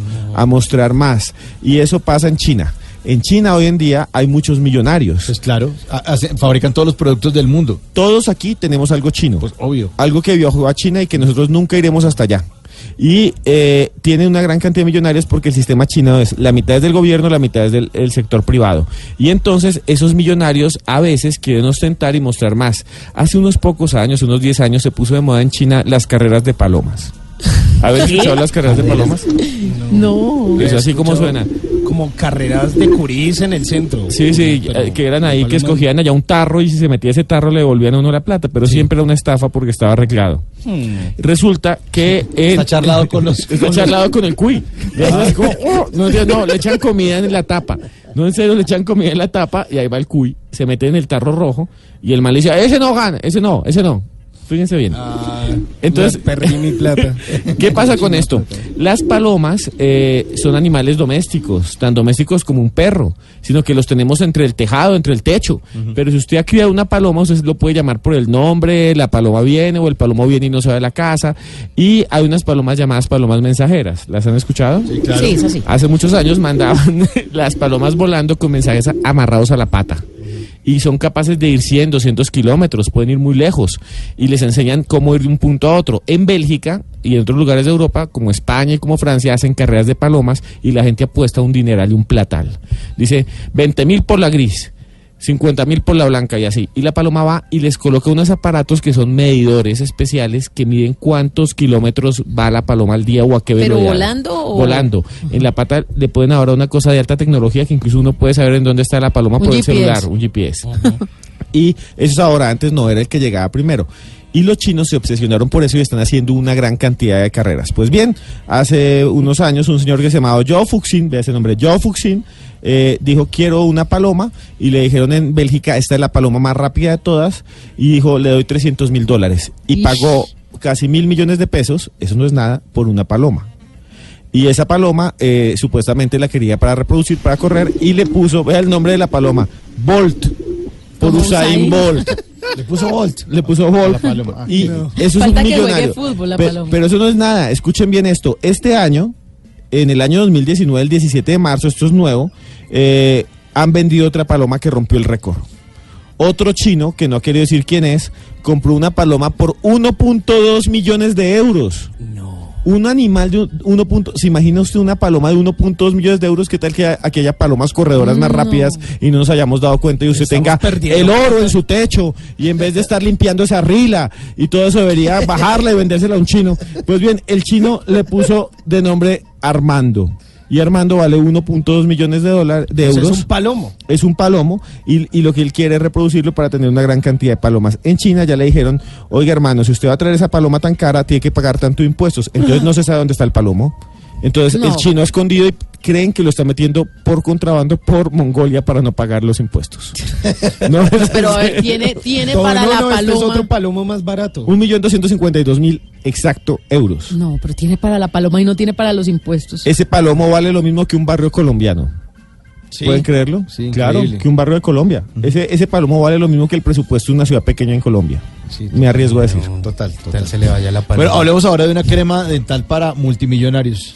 Mire, se creó una crema dental que es muy chistosa que se llama Teoden 300. Si- Usted la puede buscar, si quiere cómprela, pero se arriesga a pagar 100 euros por o hasta 300 euros por un tubito chiquito. Pero ¿qué tiene la crema dental? Es un secreto. Ay, no. Eh, Bueno, ¿qué claro, hace? ¿Qué está- hace? es un misterio. Lo único que dicen es que realmente está hecha para millonarios, se vendió para millonarios y tiene el tubo especial dibujado con letras doradas y que realmente es un timo, pero en el lugar donde más lo venden es en Dubai. Y en Dubai vende todos los días cientos y cientos de cajas y tubitos de Teoden 300 a 100 euros, o sea, a 390 mil pesos. Usted la puede comprar, la puede buscar ahí por Mercado Libre, creo, o no sé, hay unas eBay y ahí Amazon también la No, puede encontrar. sí me ¿Cómo me repite, por favor, para comprar? Teoden 300, búsquenla ahí. Teoden 300. Teo con H. Teo, con H como Dios, Teodente. Teodente Teodente 300. se pro- escrito Teodente 300. Ah, ok. Las consiguen a 90 euros. a- ¿Quiere una? No, papito, gracias. Con la que tengo ahí en la casa. ah, de darme por Pero estoy viendo las características y no tiene nada extraordinario. Sí, es que ellos dicen que la fórmula es secreta. Y hay para niños también, Tata. Y, si y le vale interesa. como 40 euros. Teodentecito. Teodentín. Teodentillo. Kids. Pero si eso les parece demente, imagínense que Nicolas Cage, el actor, por comprar cosas así como lo que estamos hablando de este restaurante y demás, se quedó en la quiebra. Nicolas Cage era un gran actor, eh, ustedes lo recuerdan por Living Las Vegas, un montón de películas Face más. Face Off, eh, fue en los 90, estaba al nivel de cualquier actor contemporáneo de los más altos de Hollywood.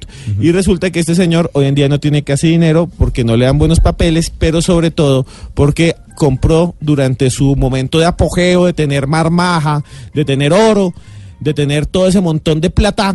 Y ese platal se puso a comprar, imagínese, dos víboras albinas que le costaron 150 mil dólares. Haga cuenta, 500 millones de pesos, dos víboras, dos cobras albinas. Ok. Y le, Ah, le preguntaron para qué. Y le preguntaron para qué. Y en una entrevista lo pueden buscar. Y el tipo respondió, para vivir cerca al peligro y sentirme vivo. No. Uy, no, no, no. Qué cosa tan pendeja. Pendeja, hombre. Después se compró una casa en el centro de Nueva Orleans, que es una casa muy famosa, que es la casa Lalaurie, donde vivía una asesina en serie. Que salió esa casa en toda una serie que se llama American Horror Story, si la quieren ver. Y es una asesina que cogía a los esclavos, en ese tiempo había esclavos, los subía al techo y los descuartizaba, los metía en máquinas de tortura. Es horrible. Uno vaya a ver esa casa. Pues Nicolas Cage un día fue y le dijo, oiga, eso está muy chévere, la compro. Ay, no. No. Y la compró y nunca volvió. Y después le tocó entregarla, porque ya no tenía plata para mantenerla. Y lo más demente es que un día se compró un pulpo gigante. Que porque un día vio un acuario, un pulpo, y dijo, quiero un pulpo así. El acuario le dijo, no. Entonces lo mandó a encargar y en la casa tenía un pulpo gigante. Los pulpos viven muy poco. Muy poco, como el pulpo Paul, que murió al rato. Y entonces compró casi por 200 mil dólares un pulpo en un acuario y como a los seis meses se murió. No me friegue.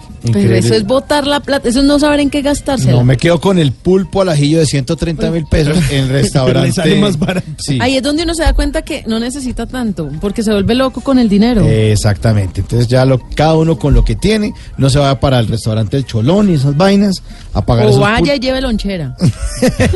O vaya, lleve Lleve una botellita de agua y se sienta. Lleve Y unas saltinas y sale. Y Pero- no, Ah, Esteban, huevos cocidos no. Sanduchitos. dos huevos cocidos y una, un jugo de tomate de árbol. Eso, delicioso, claro, para la playa. 12, un minuto, eh, en el 316-692-5274. Usted podrá hablar de lo que quiera en esta tercera hora de Bla Bla Blue. Viene voces y sonidos y ya regresamos. ¿Qué se requiere para una buena conversación? Un buen tema, un buen ambiente, buenos interlocutores, preguntarles a los que saben y dejar que todos expresen su opinión.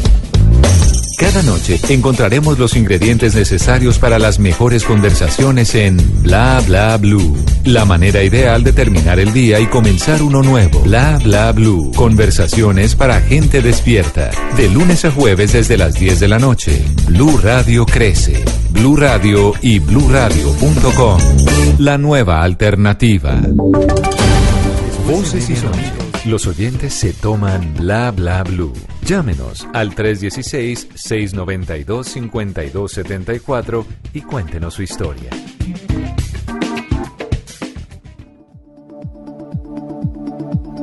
Las cosas en la vida, más bellas y más lindas, son las que no estabas esperando. Estamos conociéndonos tú y yo, y estamos empezando a enamorarnos. Mucho camino, de un te quiero, un te amo, pero ya nos deseamos, ya estamos bailando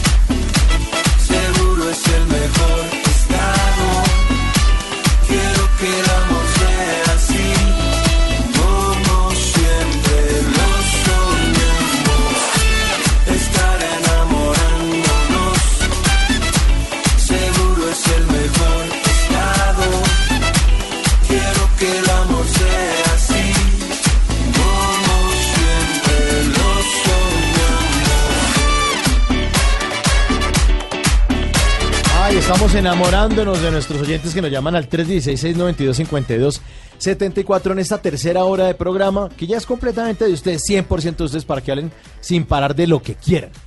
Oiga, sí, señor. eh, Andrés Cabas, que anda por ahí trabajando en nueva música, pero lo recordamos con esta canción del año 2015 y que hizo parte de un eh, reality show que estuvo por ahí pasando por el canal Caracol, que le fue bien, que estuvo ahí en las tardes y que se trataba de un par de parejas que hacían eso, ¿no? Tratar de enamorarse. No sé si se enamoraron, no sé. Ustedes- No le Pues garantizo. él estuvo en la banda sonora de, de, de este, de este programa, porque esta era eh, Carolina Cuervo. Claro, Sí. era Y Carolina Mora. Cuervo y Susi. Esa- y Susi. Y la banda sonora era esta canción, ¿se acuerdan? Sí, señor, Enamorándonos. Bueno, pues ayer leí un estudio que dice que los hombres se enamoran en ocho minutos. El amor a primera vista en los hombres existe y es de ocho minutos. ¿En ¿Pueden serio? creerlo? ¿Ocho minutos Ah, suficiente? con, con razón es que yo siempre me he preguntado cómo hace para terminar una relación y no han pasado ni dos horas, está eso calientico y ya están enamorados de otro. claro, es que se demoran ocho minutos. Ocho minutos no Pero me si ve, la culpa no es de uno. Es de la Sí, ciencia, ajá, la sí, ciencia. cómo no. Sí. Métale ciencia todo, ya.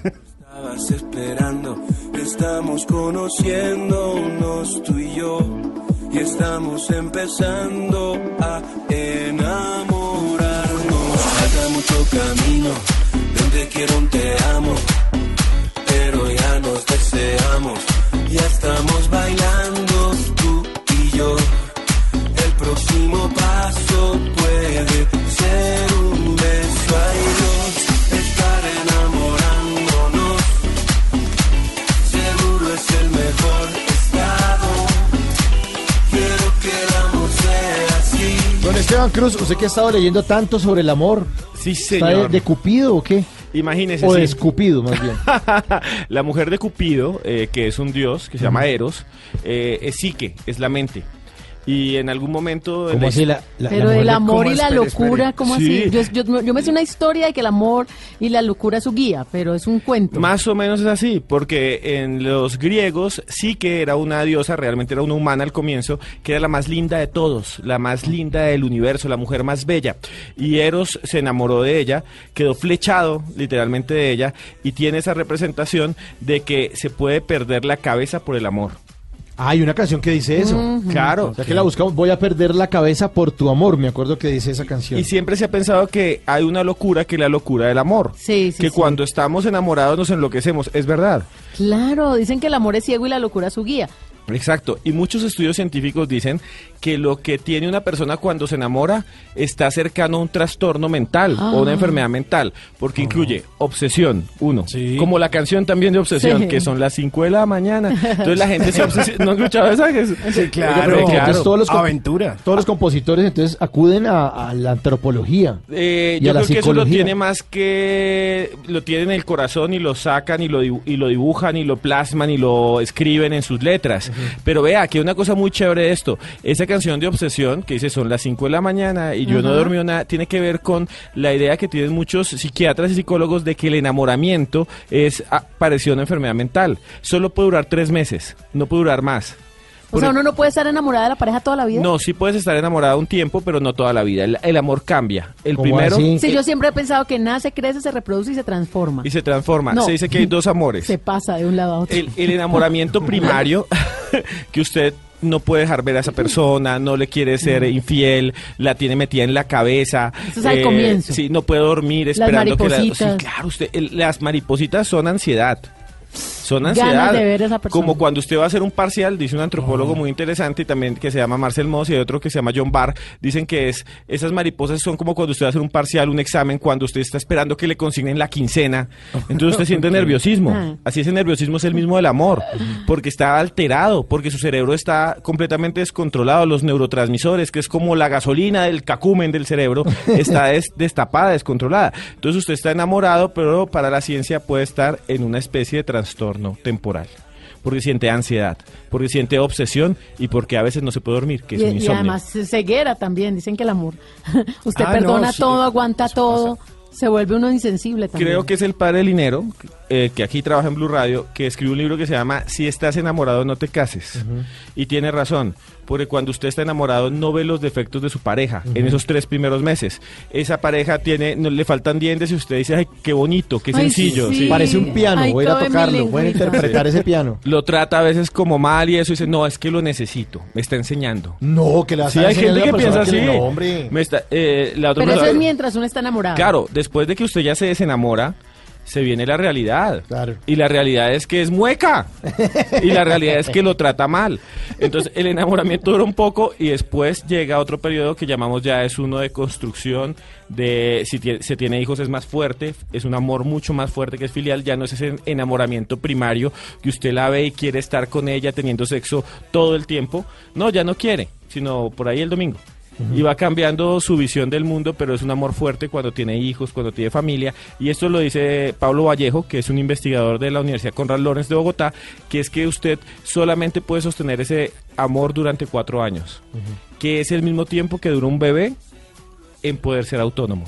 Porque es algo que tenemos como especie para mantenernos. Claro, para que la, la cría llegue a los cuatro años y empiece a andar después de ese tiempo. Sí, señor. Entonces eso es lo que dice Pablo, pero otros dicen que se puede crear un amor de compañeros, de la vida, que ese es el verdadero amor de pareja. Que, que lo confunde uno con la costumbre, Exacto, como esa canción de costumbres. que es más fuerte que el amor. La costumbre, es verdad que la costumbre es más fuerte que el amor. Puede ser, porque uno dura, y esto es un dato también científico, si usted dura mucho tiempo haciendo lo mismo, después de unas 3, 4 semanas ya se vuelve costumbre. Y usted lo hace automático. Por eso, usted que me está escuchando, a veces almuerza en el mismo lugar y dice, uy, pero esto sí es feo. Y sigue ahí almorzando y tragando. Porque Pero es está somos- acostumbrado. Porque se acostumbra y le dicen, vea, es que en la esquina de otro restaurante, no, no, yo almuerzo aquí. Y comen, hay una sopa inmunda y dice, no, y pide lo mismo. Y le sabe rico igual Co- también. Sí, usted va al mismo restaurante con la familia todos los domingos y piden todo lo mismo, porque eso da una sensación de seguridad. Entonces usted se lo lleva a otro lado, es inseguro, es, ¿será que aquí hay No parqueadero? saben ¿Será que no? les vaya a ir. Y así es en todo en la vida, en todo. Bueno, ahí está. Usted que habla de obsesión y de aventura, aquí está aventura y obsesión en bla bla bla.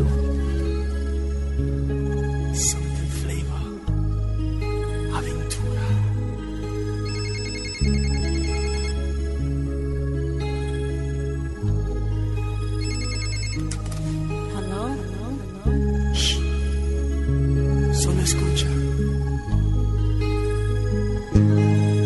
Son las 5 de la mañana y yo no he dormido nada. Pensando en tu belleza, loco voy a parar. El insomnio es mi castigo, tu amor será mi alivio. Y hasta que no seas mía, no viviré en paz. Yo conocí tu novio, pequeño y no mozo. Y sé que él no te quiere por su forma de hablar. Además, tú no no sabe complacerte como lo haría yo. Pero tendré paciencia porque no es competencia, por eso no hay motivos para llorar.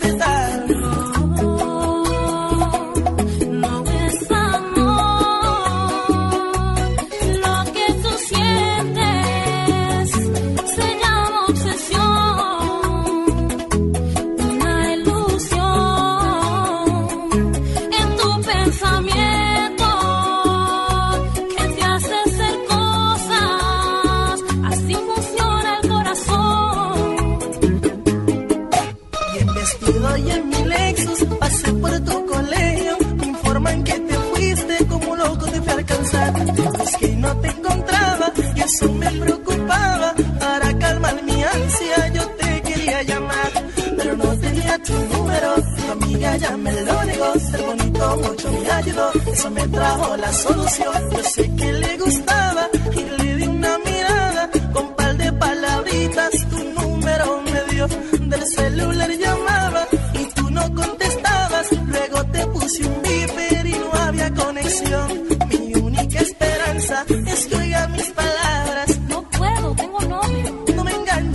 Ay, ay, ay, tiene sus añitos esa canción es del 2002, Obsesión, y cantaba Romeo Santos. Sí, señor, esta banda formada en el año de 1994 en la ciudad de Nueva York, en esos inicios que tenía la bachata, esa mezcla entre dominicanos y puertorriqueños y que se crearon por allá en el Bronx y escuchábamos, te puse un mensaje en el VIP.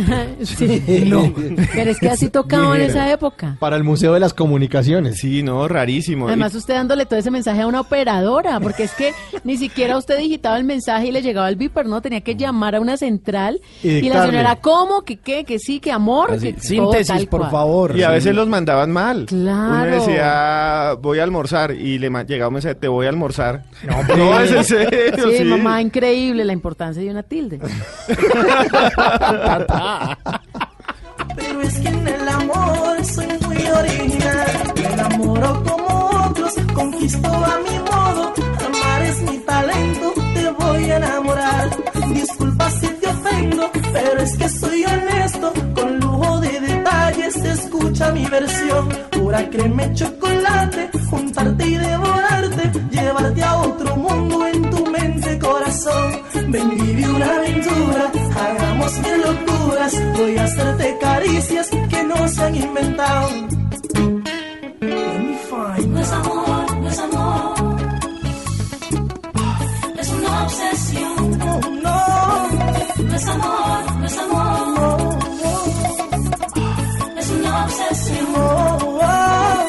Ay, nos da mucha risa la importancia de la tilde, sí.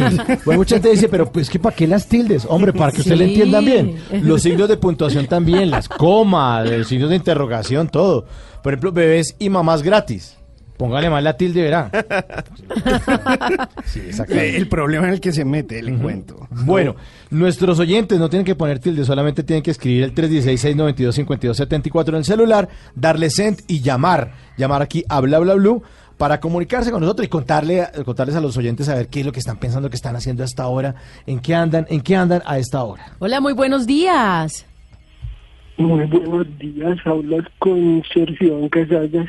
Sergio Iván. Sí, señora. Hola, Sergio, ¿cómo ha estado? Bien, muchas gracias. Eh, yo pues los llamaba para felicitarlos por el programa muy bueno, con los integrantes. Y tocan todos los temas interesantes y pues uno de los temas que yo les eh, quiero recomendar a ustedes es que yo soy persona con discapacidad visual y tengo canal en YouTube. Aparezco como Sergio Iván Casallas. Hay dos videos. Uno es un cover de batería en homenaje a Amy Winehouse y se llama Valerie y el otro se llama Úseme de Readers. También un cover de batería. Yo soy baterista y quisiera que ustedes me colaboraran difundiendo los dos videos que hay hasta el momento en el canal en sus redes sociales y para que otros oyentes lo puedan, lo puedan ver y se puedan suscribir. Oiga, Sergio, qué bueno, pero ¿usted hace cuánto toca batería? Uy, desde los 12 años, ¿Y cuántos años tiene? 25. Uy, o sea, lleva una cantidad de años ahí pegándole a los tarros. Sí, sí, claro. Qué bueno, qué bueno, qué bueno. Su canal entonces se llama Sergio Iván Casallas y ahí tiene covers de canciones de Amy Winehouse. Sí, hay una canción de ella y una de Bill. Ujú. Buenísimo. Buenísimo, buenísimo. Eh, oye, Sergio Iván, ¿y entonces qué? ¿Pero usted solamente se dedica a la música o qué? ¿Qué más hace? Sí, sí. ¿Solo música? Yo soy músico. Sí, sí, sí.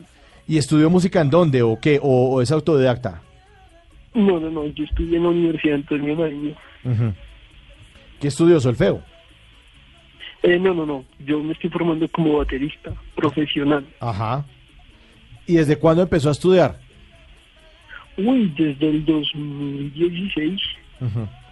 O sea que usted le está pegando a eso desde, desde cuántos años, cuántos años tenía en el 2016 usted hace 13 años ya. Mm, sí, cuando yo empecé a estudiar en el 2016 tenía... 12 años. yo, eh, tenía eh, 22 años. 22 años.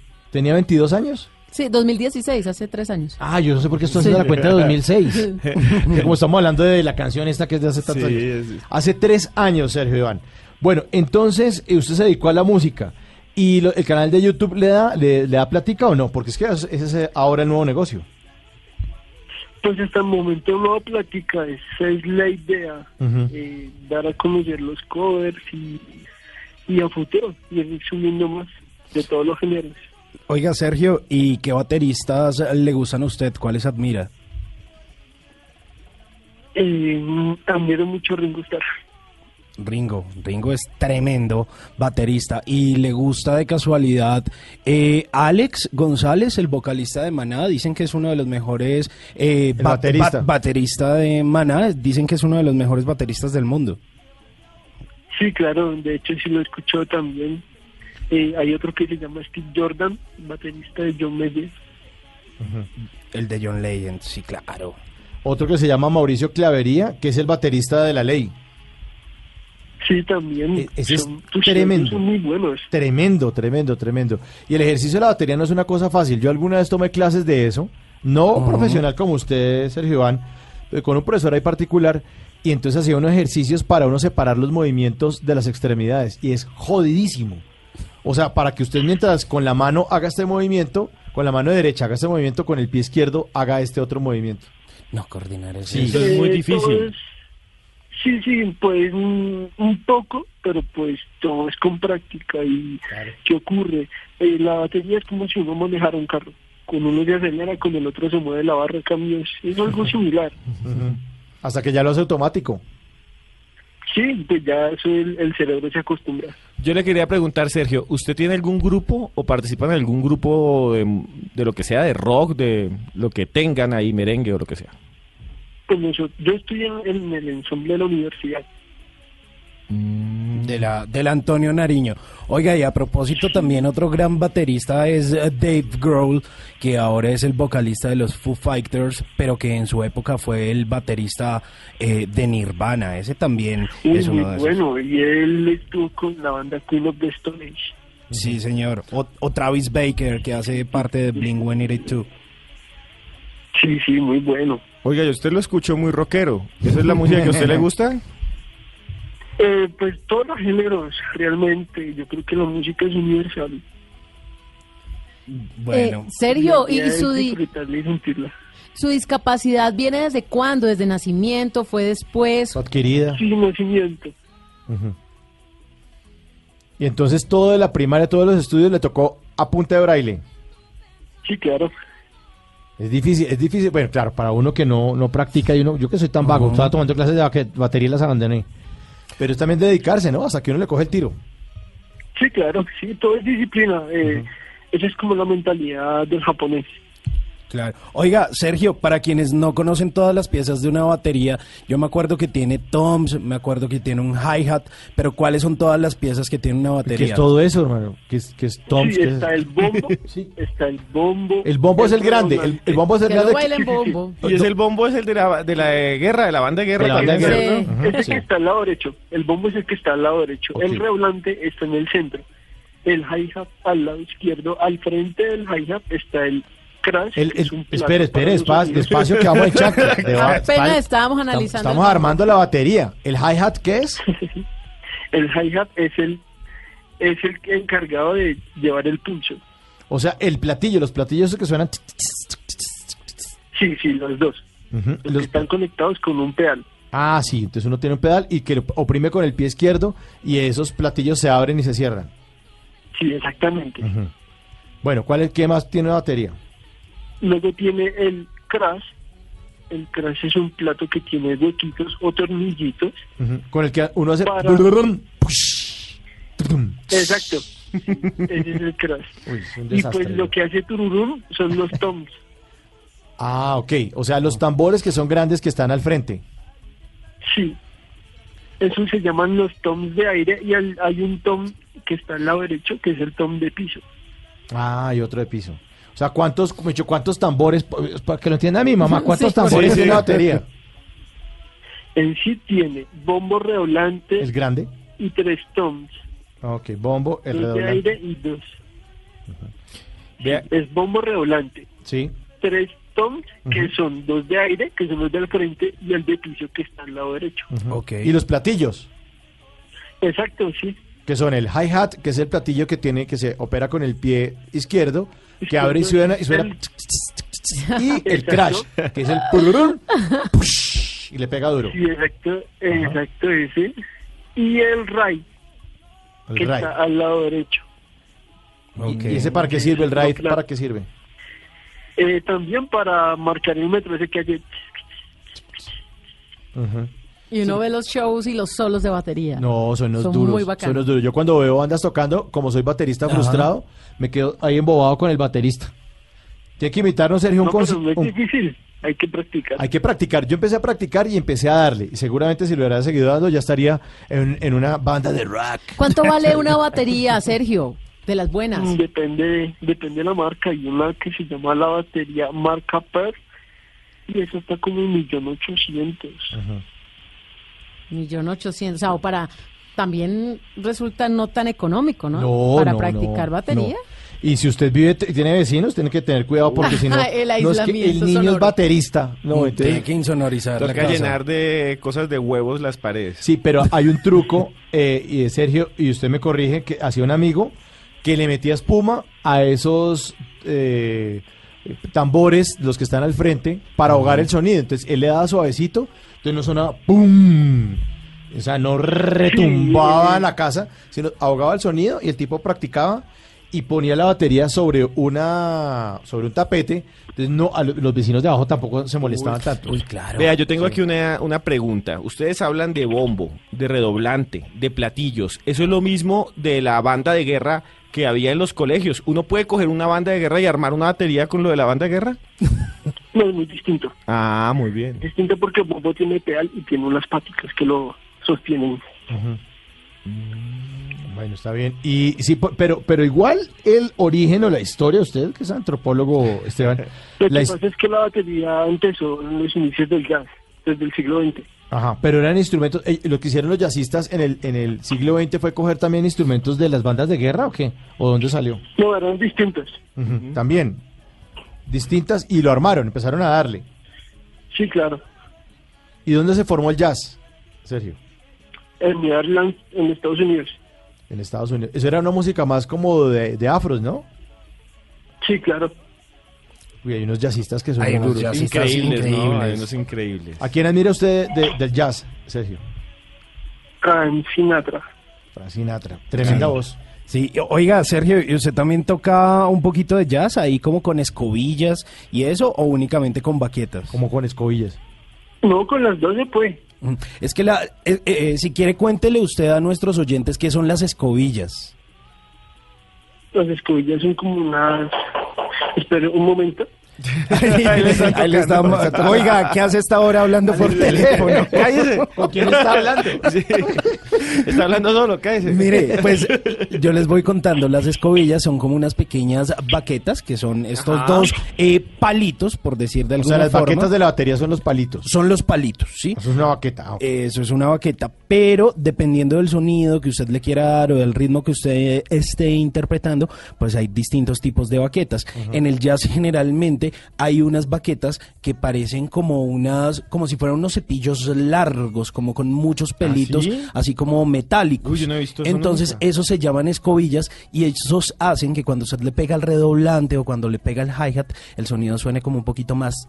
Más suave, como más largo. Como, el, como a sonido como de jazz. jazz. De ahí el nombre jazz de ese Ah, género. bien, pues, bien, pues está bueno. Sergio volvió, ¿no? Sí, lo que pasa es que lo de las, las escobillas son lo que él les explicaba y uno el movimiento lo, lo hace circularmente, es como un barrido. Ah, ok, uno le pega distinto. Sí. Mm, qué bueno. No suena como... Y lo hace perfecto. Oiga, Sergio, y para verlo en concierto, ¿qué, qué hacemos? ¿Dónde va a tocar o qué? ¿Qué tiene por estos Mm, días? No, pues por el momento no, estamos ya como cuadrando. Ujú. Por ahora en YouTube. Sí, exactamente. Bueno, entonces para que quede claro y todos los oyen- nuestros oyentes queden contagiados, ¿cómo es que su, su, su- sus redes, cómo son sus redes en YouTube para poderlo ver? Yo en YouTube aparezco como Sergio Iván Casallas. Sergio Iván Casallas. Usted se mete a YouTube y ahí aparece Sergio haciendo covers de buenas canciones, canciones de Amy Winehouse y de quién más? Bill Rivers. Ok. Bueno, pues entonces, mire, aquí Simón se puso las pilas y ya tiene aquí listo el video suyo para que, para, ¿qué es lo que va a poner Simón? Voy a poner una canción que se llama Valerie. Valerie. Es un cover de Amy Winehouse. Interpretado por nuestro oyente Sergio Iván Casallas. Mire, y suena así. And I across the water. And I think of all the things what you did. In my head,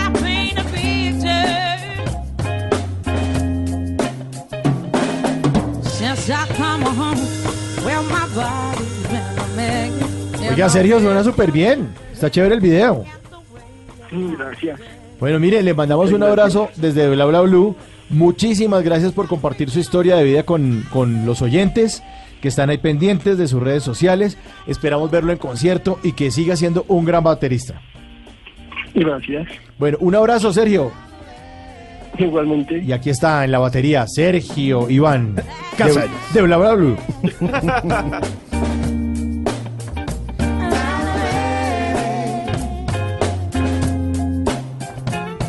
Your you get a good lawyer? Hope you didn't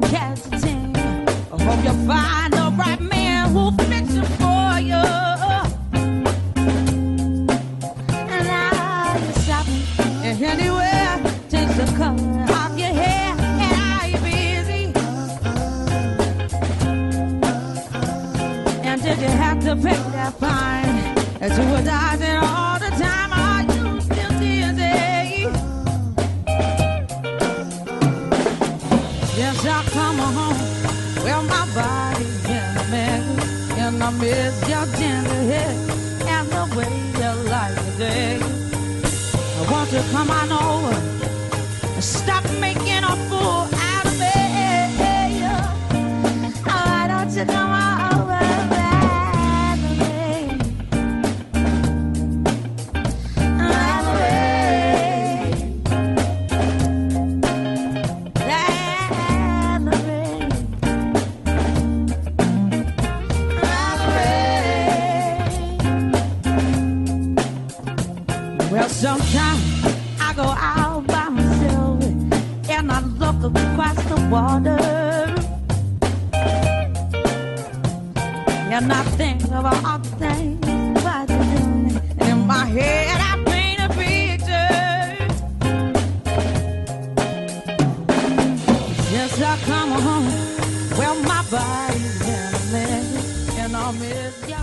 Bla bla blue. Conversaciones para gente despierta. Porque la vida viene sin instrucciones, llega Tata Solarte con los Tata Tips. Y lo mejor es que estos Tata Tips se pueden comprobar, usted los puede practicar en su casa. Y este justamente el sábado una amiga me dijo, lo hice y funcionó. Entonces dije, Sí. bueno, voy a compartirlo Y son ahora. Tata Tips, donde si usted no le sale mal, le devolvemos su dinero. sí, Su señor. completa satisfacción o la devolución de su dinero. Está muy bien, me encanta. Pues, ¿cómo les parece que una amiga me dijo que había practicado este tipcito y le había funcionado? Y era el tema de quitarle el olor a la ropa húmeda. ¿No les pasa que Uy, usted uy, cree sí, que ya la ropa está seca, se la ponen en su armario, en su closet y usted se la va a poner y parece que oliera podrido, a- huele a húmedo, está, se le siente ese bolsillo chiquitico, el de la moneda, El del jean. el del jean. Huele como a siente- trapo el piso. Huele el hecho. ¿Cierto? No huele como el hecho a Oye, tierra. pero ¿no les ha pasado que alguien llega con ese olor y uno- a uno le da pena decirle, oiga, hermano, Claro. su ropa creo que necesita un poco de... de elaboradita. No. Le dan a uno ganas de colgar al tipo en la cuerda para que se ore. y sabe que lo peor es que muchos apartamentos, Ajá. especialmente, pues no entra el sol Claro. eh, o no hay secadora, entonces tienen que esperar a que la ropa se seque y resulta que tampoco entra brisa, entonces No, eso como que pero de eso, sufri- de sufrimos en el altiplano cundiboyacense. Claro, por la humedad, el frío. Cuelgue la ropa en Cali. ¡Ja! Ah, no, es el mejor secadero de ropa En de. Santa Marta, usted lava la ropa, se mete a bañar y cuando sale ya está seca. Ya está seca. Sí, es verdad. No, pero lo que están diciendo es verdad. A veces la gente viene y tiene ese olor a húmedo, a helecho, y uno no, le, no es capaz de decirle nada y uno le dice así con palabras suaves, oye, ¿por qué no le echas suavizante a la camisa? O guerra de perfumes, ¿no? Sí. Así, casual. Así casual, como quien no Le quiere la regala cosa. una colonia. Pero eh, lo peor es que usted todo el día está con esa ropa húmeda o se la va a poner y huele feo. Y eso no se trata de volverla a colgar y que se le seque. O sea, no, porque va a seguir el olor ahí. Lo importante es sacar ese olor. ¿Y sabe cómo se saca? Sencillo. Usted va a poner en remojo esa prenda, llámese jean, llámese chaqueta, porque Ajá. esto aplica para todas las prendas que quedó mal seca. Entonces, usted va a poner esa ropa en un recipiente con un poquito de vinagre y un poquito de bicarbonato y va a esperar una hora, lo deja ahí.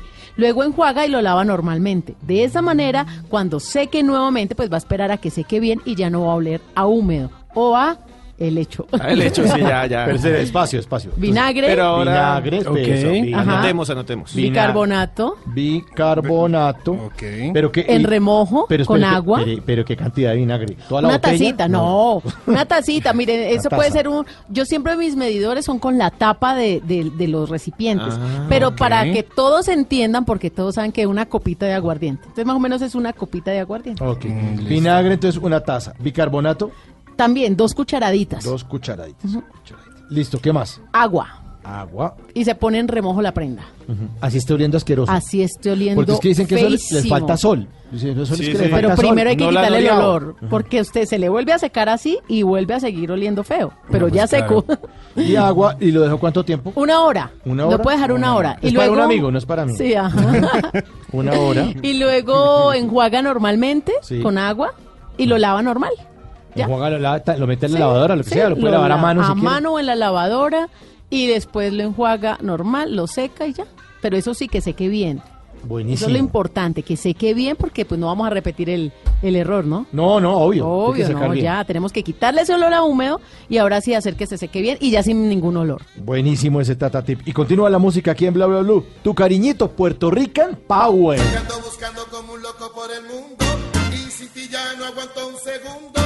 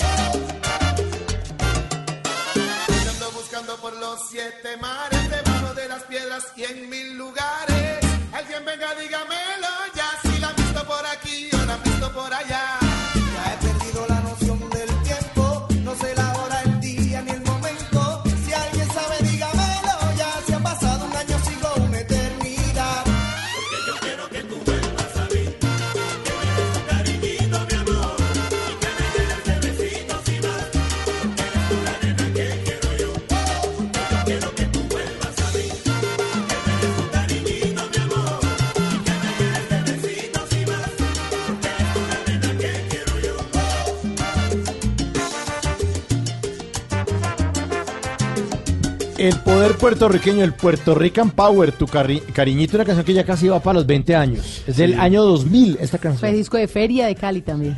Y súper buena, sonaba en todas las discotecas, en los proms, uno se subía a un taxi y estaba ahí tu cariñito. Es ahora- bailable, dedicable. Dedicable, y es chévere, ¿no? Sí, tiene... Ay, no, tan felices todos. Ay, usted Ah, no le gusta, no, le gusta. Lo bueno es que tu cariñito puede ser el perro, el pony, el gato. El, el Little Pony. No, es que está resentido porque no puede bailar bien salsa. Entonces, Ah, pe- pero entonces con tiene que venderme al aire. no, pero No. es que eso es una cosa, son datos hay que darlos.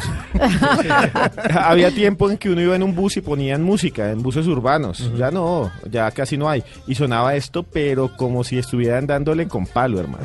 pero es que no. Una época dorada de la salsa. En los taxis sigue sonando Blue Radio y bla bla bla tu cariñito. Que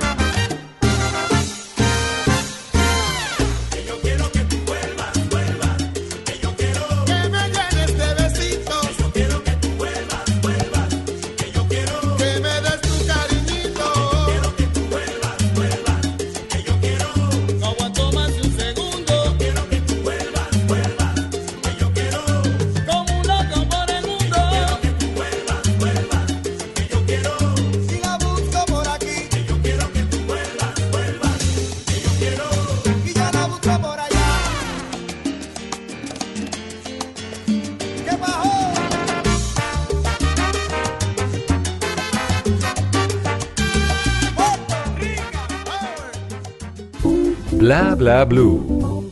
Conversaciones para gente despierta. Ay, ay, ay, ay, ay, Ay, para que vean. Llegó el aventurero, ¿eh? Miren, saluden a My Little Pony. A ver, Ay, salude, mamá, salude, Esteban. Está todo. Eso, buen caballo. Muy bien, muy bien. My Little Pony se ha portado muy bien A y la hoy altura, a la altura. no, pero para que A lo vean. altura. Y yo, yo quiero yo quiero que Tata me hable de los calzoncillos que le puse hoy a My Little Pony. ¿Qué? ¿Cómo los ve? Me gustan. ¿Le gustan? Sí, lo Pues, pues, no, protege son como más- todito. sí, más bien son como unos pequeños boxers, ¿no? Protege todito, me gusta porque protege todito. Se ve bien. Eh, ¿Espere, toco? Ah, no, se siente bien. Sí, sí, sí, son de algodón puro. Perdón, ¿esto, que no- esto no es maltrato animal. Sí, claro, lo está No, humanizando. Está humanizando. No, Ah. es un le- caballo. es no, un le caballo, estoy no se mejorando la imagen. No, qué No, imagen. no, estoy pero mejorando la con imagen. unos boxer parece que Que además tuviera las cosas, pantaloneta. pero es que las cosas se parecen a su dueño. Uno mira al pony y dice, Simón tiene lo suyo. Pues sí, pues así se ve como apretadito. Sí. Ah, pues es que así es que toca. Pues mire, hoy en esta sección que se llama Que no lo dejen en visto, que es casi que un esfuerzo, una obra de caridad para esos oyentes también, esas mujeres oyentes. Los que en algún momento pues los han dejado en visto, porque hombre, uno puede ser eh, no tan agraciado, no tan chévere, eh, de pronto no ponerse los calzoncillos indicados, pero no se merece que lo dejen en visto. Así que hoy vamos a hablar con eh, esa mujer que es obsesionada por la ropa interior del hombre. Dios Sí, sí, sí, sí, sí, mío. sí, sí. ¿Tiene ¿Eso suma puntos o quita puntos? Totalmente. Entonces, por ejemplo, usted le puede decir, ¿sabías que existen siete estilos diferentes de ropa interior masculina? Calzoncillo largo, boxers, boxers briefs, trunks, briefs, tangas y straps. ¿Qué? ¿Todo eso? ¿Todo eso? Pero Siete. básicamente eso usted lo puede dividir entre boxers y tangas, porque casi que todos se Y ahí parecen. entra la narizona. Y ahí entra la nariz. Rompeolas. Que es con straps. Ah, mira. Está, está bueno, está bueno el dato. Mire, o por ejemplo usted le dice, ¿sabías que el 60% de los hombres eh, prefieren eh, ponerse boxer y que el otro 40% están entre las tangas, las narizonas y los briefs? ¿Así? Sí. O sea, somos más los que usamos boxers. ¿Sí? Sí. El sueltico, el boxer es el, el que parece una No, pantaloneta. pero también está el boxer apretadito. Al pegadito. Hay mujeres Sí, que no usan calzones. ¿Ustedes conocen hombres que no usen boxers o pantalones? Sí, yo conozco a alguien que anda al natural. ¿En serio? Sí, sí, sí. Y realmente siempre me da impresión. ¿Y es mayor o jovencito? No, ya es mayor. Ya es una persona llegando a los 70 años. ¿Y nunca le gustaron los boxers? No, él dice que él, él como nació así se pone el pantalón. ¿Y subiéndose a la cremallera no ha tenido problemas? No, no, no le he preguntado. Bueno, un día solo entrevistamos. Tarea, Esteban. Sí, una tarea. Anote, anote ahí. Sí, él llega y dice que de una. Y que por eso usa puro pantalón de satín. Ay, bueno, pero esperemos, esperemos que por eso mismo no lo dejen en visto. Sí, yo creo que de pronto. No, Mire, ya, viejito, o por lo- ejemplo, usted le puede decir, ¿sabías que los primeros registros sobre el uso de la ropa interior masculina datan por allá del año 1300 antes de Cristo? Pero que al parecer los primeros tejidos en los que se elaboraba esta primitiva para entonces ropa interior eran en cuero o en lino. Señor. Y eso lo usaban ¿quiénes? Los egipcios. ¿Así? Sí, cuando fueron a sacar por un faraón, que a ver los huesos de las momias, como las momias de las películas, eso abrieron el sarcófago y esperaban ver puro oro y no. Era el cadáver con un calzón de cuero. ¿Ah, Y sí? entonces dicen que es de los primeros calzoncillos de la historia, lo hacían de cuero. Imagínense uno con un calzoncillo de Mm. cuero. Uy, El calor. Sí. qué fastidio. Y, y Pero- montes una bicicleta con un calzón de cuero. Haga spinning. no mentiras, no. Pero mire, a pesar de eso, la ropa interior moderna, pues es casi que una eh, prenda muy reciente. Primero lo empezaron a usar los hombres en el siglo XVII y las mujeres en el siglo XVIII. Ay, medio reciente, sí. Sí, Sí, medianamente nuevo. reciente. Y este dato que seguramente Tata me lo va a comprobar. Y usted le puede decir a esa mujer para conquistarla, ¿sabías que el 60% de la ropa interior masculina es comprada por mujeres? Ah, sí, claro. A uno dentro de los gastos de la canasta familiar ahí van los calzoncillos ¿Y ustedes o los boxers. Claro, uno cuando ya compra usted la ropa interior de su pareja es porque ya la conoce muy bien. Esto de novios no pasa, a menos que estén empezando y, y vayan juntos a la tienda y usted sepa de cuál compra esa persona. Sí. Pero esto ya es algo muy íntimo y ya de un gusto muy profundo, así que eh, sí vale la pena saber que hay confianza de por medio. Además, Tata, es muy cara, ¿no? La ropa Sí, interior de, acá de en Colombia mujer es cara. es carísima. Claro que hay marcas buenas y, exterior. y- y más baratas, pero realmente de marca, eh, acá las venden casi que con el 40% de incremento con lo que se consiguen en otros países. No, Pero- no, no intente regalarle un- unos calzoncillos a su compañero de la oficina. Claro, es muy íntimo, por ¿no? favor, el amigo Tiene que tener que- mucha confianza con esa persona. Del Ahora, padre, de la madre. colores, Simon. Ahí sí, Sí, colores, fundamentales, ¿no? No vaya a ponerse. ah, yo sé, yo sé que hay la liberación masculina va en los tonos de los pantaloncillos. Sí, pero- pero amarillo, naranja, rojo. Pues también tiene que tener ya mucha confianza, porque si a usted de primerazo le aparecen con un calzoncillo o boxer rojo de letreros, no. No, Uno dice, no. si este es el desayuno, ¿cómo será el almuerzo? Procuren colores neutralitos como blanco, gris o negro, como para Pues eh, no llamar justamente tanto la ahí, atención. ahí es donde usted la impresiona con el siguiente dato, porque usted le dice, ¿sabías que según las estadísticas, el blanco y el negro son los colores que más usan los hombres Ese. Ah, sí. en Sí. la ropa interior? Ese sí, el negro es muy agradecido. Entonces, pero quítele esos fucsia al pony. Agradecido. Quítele los fucsia que le Ay, puso al pony. Porque... Sí, no, Con carita Pero es que es feliz. para que llame la atención, No, pero con tata. pony con- No. Para que, para que le combine con el mechón fucsia. o por ejemplo, ya para cerrar, usted le dice a esa mujer, ¿sabías que en promedio los hombres, eh, según eh, un estudio hecho durante el 2017, tienden a tener, o nosotros tenemos aproximadamente 15 prendas de ropa interior en nuestro armario? 15. 15 como para Eche dos cuentas, semanas. Eche cuentas. Para repetir cada dos Pero semanas. 15 son como sumando todo. Sí, todos Todo. los boxers. 15 es uno Sume más uno más calzoncillos, uno. boxer, Medias. tangas y narizonas. No, Ah, todo no, lo que sea de, de ropa 15 interior. es de- mucho. Sí, es mucho. ¿Sí? Yo tengo menos, claro. Sí, yo creo que No, tengo menos. No, yo yo creo que el promedio montón. es que sean siete, porque también eh, tengo una persona muy cercana que trabaja con todo el tema de, de- de ropa interior y me ha contado que el número eh, ideal es siete. Claro, los días pero de la que la semana, gente, ¿no? exacto, Sí. los días de la semana, pero que hay gente que llega a cuatro y va no, cambiando y va, sí, Rotando, claro. y va rotando. Que Eso se se, está, daña rápido. se está incrementando el consumo, pues diciéndole a la gente, compre de una vez los siete. Porque tienen por costumbre de comprar de a dositos y van reemplazando. A que se le rompió, entonces Ah, reemplaza y pero van comprando de a raros, dositos. Yo sí tengo un montón. ¿En serio? Sí, yo No, creo que yo- tengo más de veintipico. ¿En serio? Sí, en serio. Bueno, el que nos esté escuchando tiene que pensar, revise, usted, allá en su casa, Pues- ¿cuántos calzones tiene? Pues Sí. no lo pueden contar ahí con el Si numeral bla bla blue. si ese resorte ya está estirado, Ah, no, que ya se- no, eso- no, hay que desjetado, cambiarlo, sí, ¿no? sí, Hay que está desjetado el calzón y todo motoseado y se ve eso transparente. baja la pasión. Mire, no los voy a llevar a mi cita ya. Se ve transparente el contenido, porque si está desgastado. Si tiene que ponerle cinturón al boxer Sí. porque si no se le cae. No, cordoncito. Cordón. Si le tiene que poner un cordoncito, no, déjalo ir. Pues mire, por favor, si va para la cita, póngase buenos boxer y espero que estos datos le sirvan de algo para que a la próxima vez no lo dejen en visto. Y antes de montarme en mi caballo y despedirme, recuerde decirle a ella, así, al oído y románticamente, te quiero un montón, como el protón al electrón. Ay, quieto Albert Einstein. Sí, Maluma. Eso es muy Maluma. Muy Maluma. Ay, vamos mejor con música. Ojalá que ustedes no van a dedicar esta canción de gente de zona y Silvestre Dangón, El Mentiroso. No, no, no.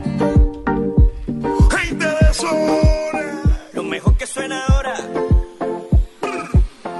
Silvestre Dangond. No sé cómo acabé en su apartamento. Había bebido un poco, perdí el conocimiento. Disculpa que le embarre todo el tiempo, pero es que hago las cosas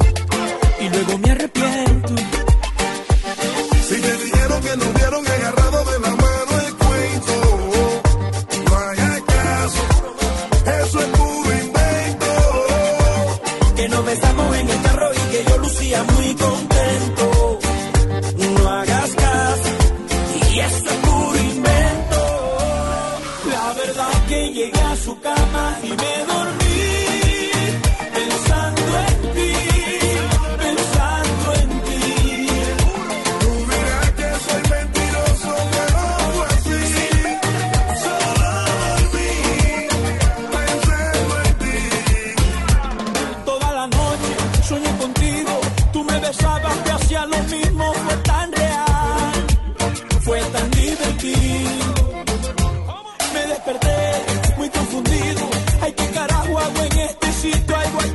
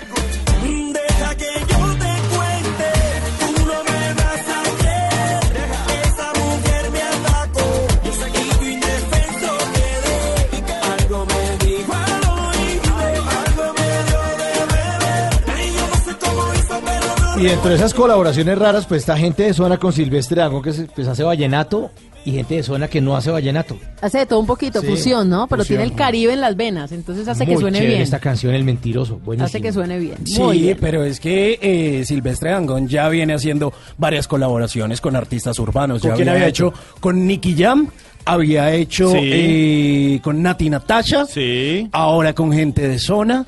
eh, y bueno, y ha tenido por ahí un par como de coqueteos con otros artistas urbanos eh, colombianos. Entonces yo creo que es una forma ahí como de extender ese vallenato, el cual muchos dicen que ya no es tan vallenato, y Sí, tratar de internacionalizar un poco más la carrera de Silvestre, que es un artista con mucho kilometraje y seguramente tiene demasiado futuro. Tata, usted que sabe tanto de, de- de- de música, el vallenato a uno le gusta y es muy colombiano, es muy chévere, pero hay muchos sitios en el mundo que no lo conocen todavía, o sea... No, el vallenato, mire, si nosotros vamos a describir, dicen que Cali es la capital de la salsa, De la pero salsa, si uno va a describir un género que caracterice a Colombia, ese es el vallenato. vallenato. Sí, es verdad. Y pocos intérpretes se han dado a la tarea de internacionalizarlo, porque aquí tuvimos a los juglares y tenemos algunos todavía, pero realmente fue Carlos Vives el que se encargó de dar a conocer el vallenato en el mundo y no llegó llegó a todos los países, sino a algunos pocos. Y es más la gente que conoce el vallenato porque ha venido a nuestro país que porque el vallenato ha llegado a esos países. Sí, Y uno no, no, uno no escucha por ahí, no sé, como de un grupo español que se dedique a hacer vallenato. No. O póngalo en no, América señor. Latina, como que dicen, no es que estos Y chilenos eso hacen que el vallenato. acordeón no es colombiano, que esa es la paradoja.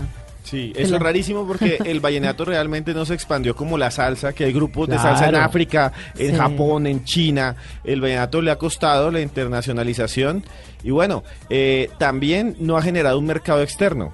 Claro. Porque no hay conciertos eh, externos de vallenato. En Panamá sí, un Y- poco y en Venezuela, lo- pero Claro, en en Europa no. Y, y todo lo, porque usted va a París y hay un festival de salsa en París, Exacto, hay que- otro en Puerto Rico, pero realmente eh, todo lo que pasa con el género vallenato pasa en Colombia. Acá hay Festival de la Leyenda Vallenata, por primera vez van a estar unos premios del género vallenato, que ha sido importante, que se ha logrado, eh, por ejemplo, en los Grammy Latinos, tener una categoría folclor vallenato, pero Claro. cuando ustedes la ven, eso fijo la gana un colombiano porque todos los nominados son colombianos. Claro, no hay el primer gran eh, cantautor o cantante vallenato que no sea colombiano. No- uno nunca Mm. ve que este chileno, este argentino se volvió No, no, no, súper eso es de famoso y eso es colombiano. Y eso le ha costado mucho al género. Sí, claro, pero, pero nosotros deberíamos potencializarlo más, porque Esa es algo nuestro. también. Sí, sí, y afortunadamente están globalizadas las comunicaciones y la gente puede oír, por ejemplo, Blue Radio en cualquier lugar del mundo, pues aquí le estamos sonando ahí a Silvestre Aragón y a Sí. muchos otros aquí en Blue Radio. Claro, pero entonces ahí viene la otra parte que los que están diciendo, pero es que esto que estamos escuchando de fondo no es vallenato. vallenato.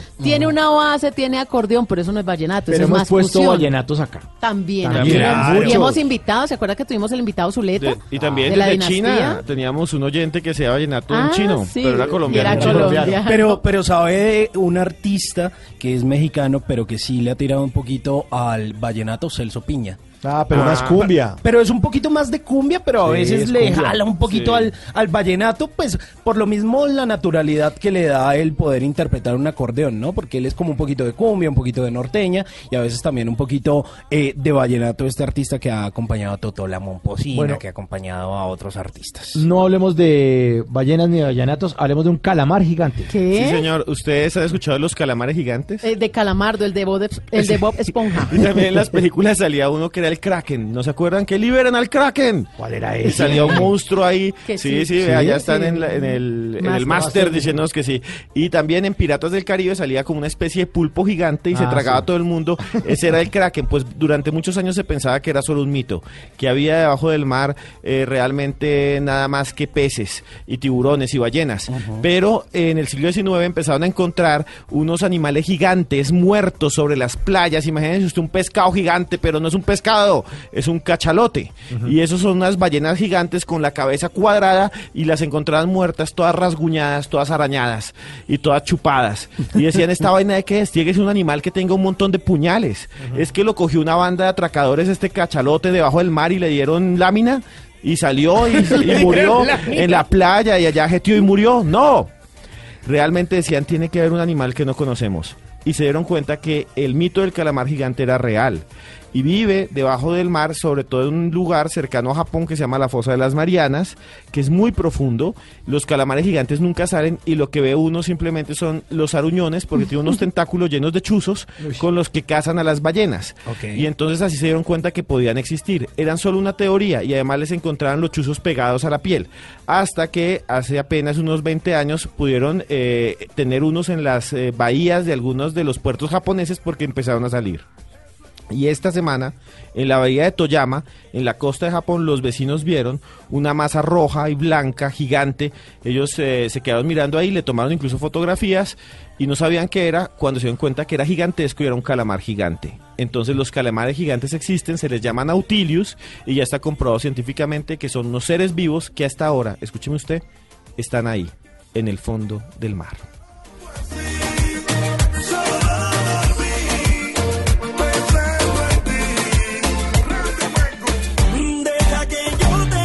Bueno, nos fuimos. Hasta aquí esta edición de martes. Bueno, ya miércoles de Bla Bla Blue. Muchas gracias a todos por su sintonía. Nos encontramos mañana a las 10 en punto de la noche. Cuidado con los calamares gigantes. Un anillo. Lo muerden a uno del anillo de calamar. ¿Nautilus se llama? Nautilius. Como la, ¿Se acuerda que había una discoteca en Cartagena? Se llamaba Nautilius. Nautilius, Sí, sí, sí, sí, era. sí. Mr. Bavilla y Nautilius, las Nautilius. mejores. Y así se llama también eh, el submarino del Capitán Nemo de 20.000 leguas de viaje submarino de Julio Verne. Nautilius. Vea, pues. Ahí están las... La, nunca tiras a la cama sin aprender algo nuevo. bla, bla, bla. Nos encontramos a las 10 de la noche aquí en Blue Radio. Sí, señor. Sin embargo, sigan mandando sus notas de voz y dejen sus mensajes ahí en el 316-692-5274.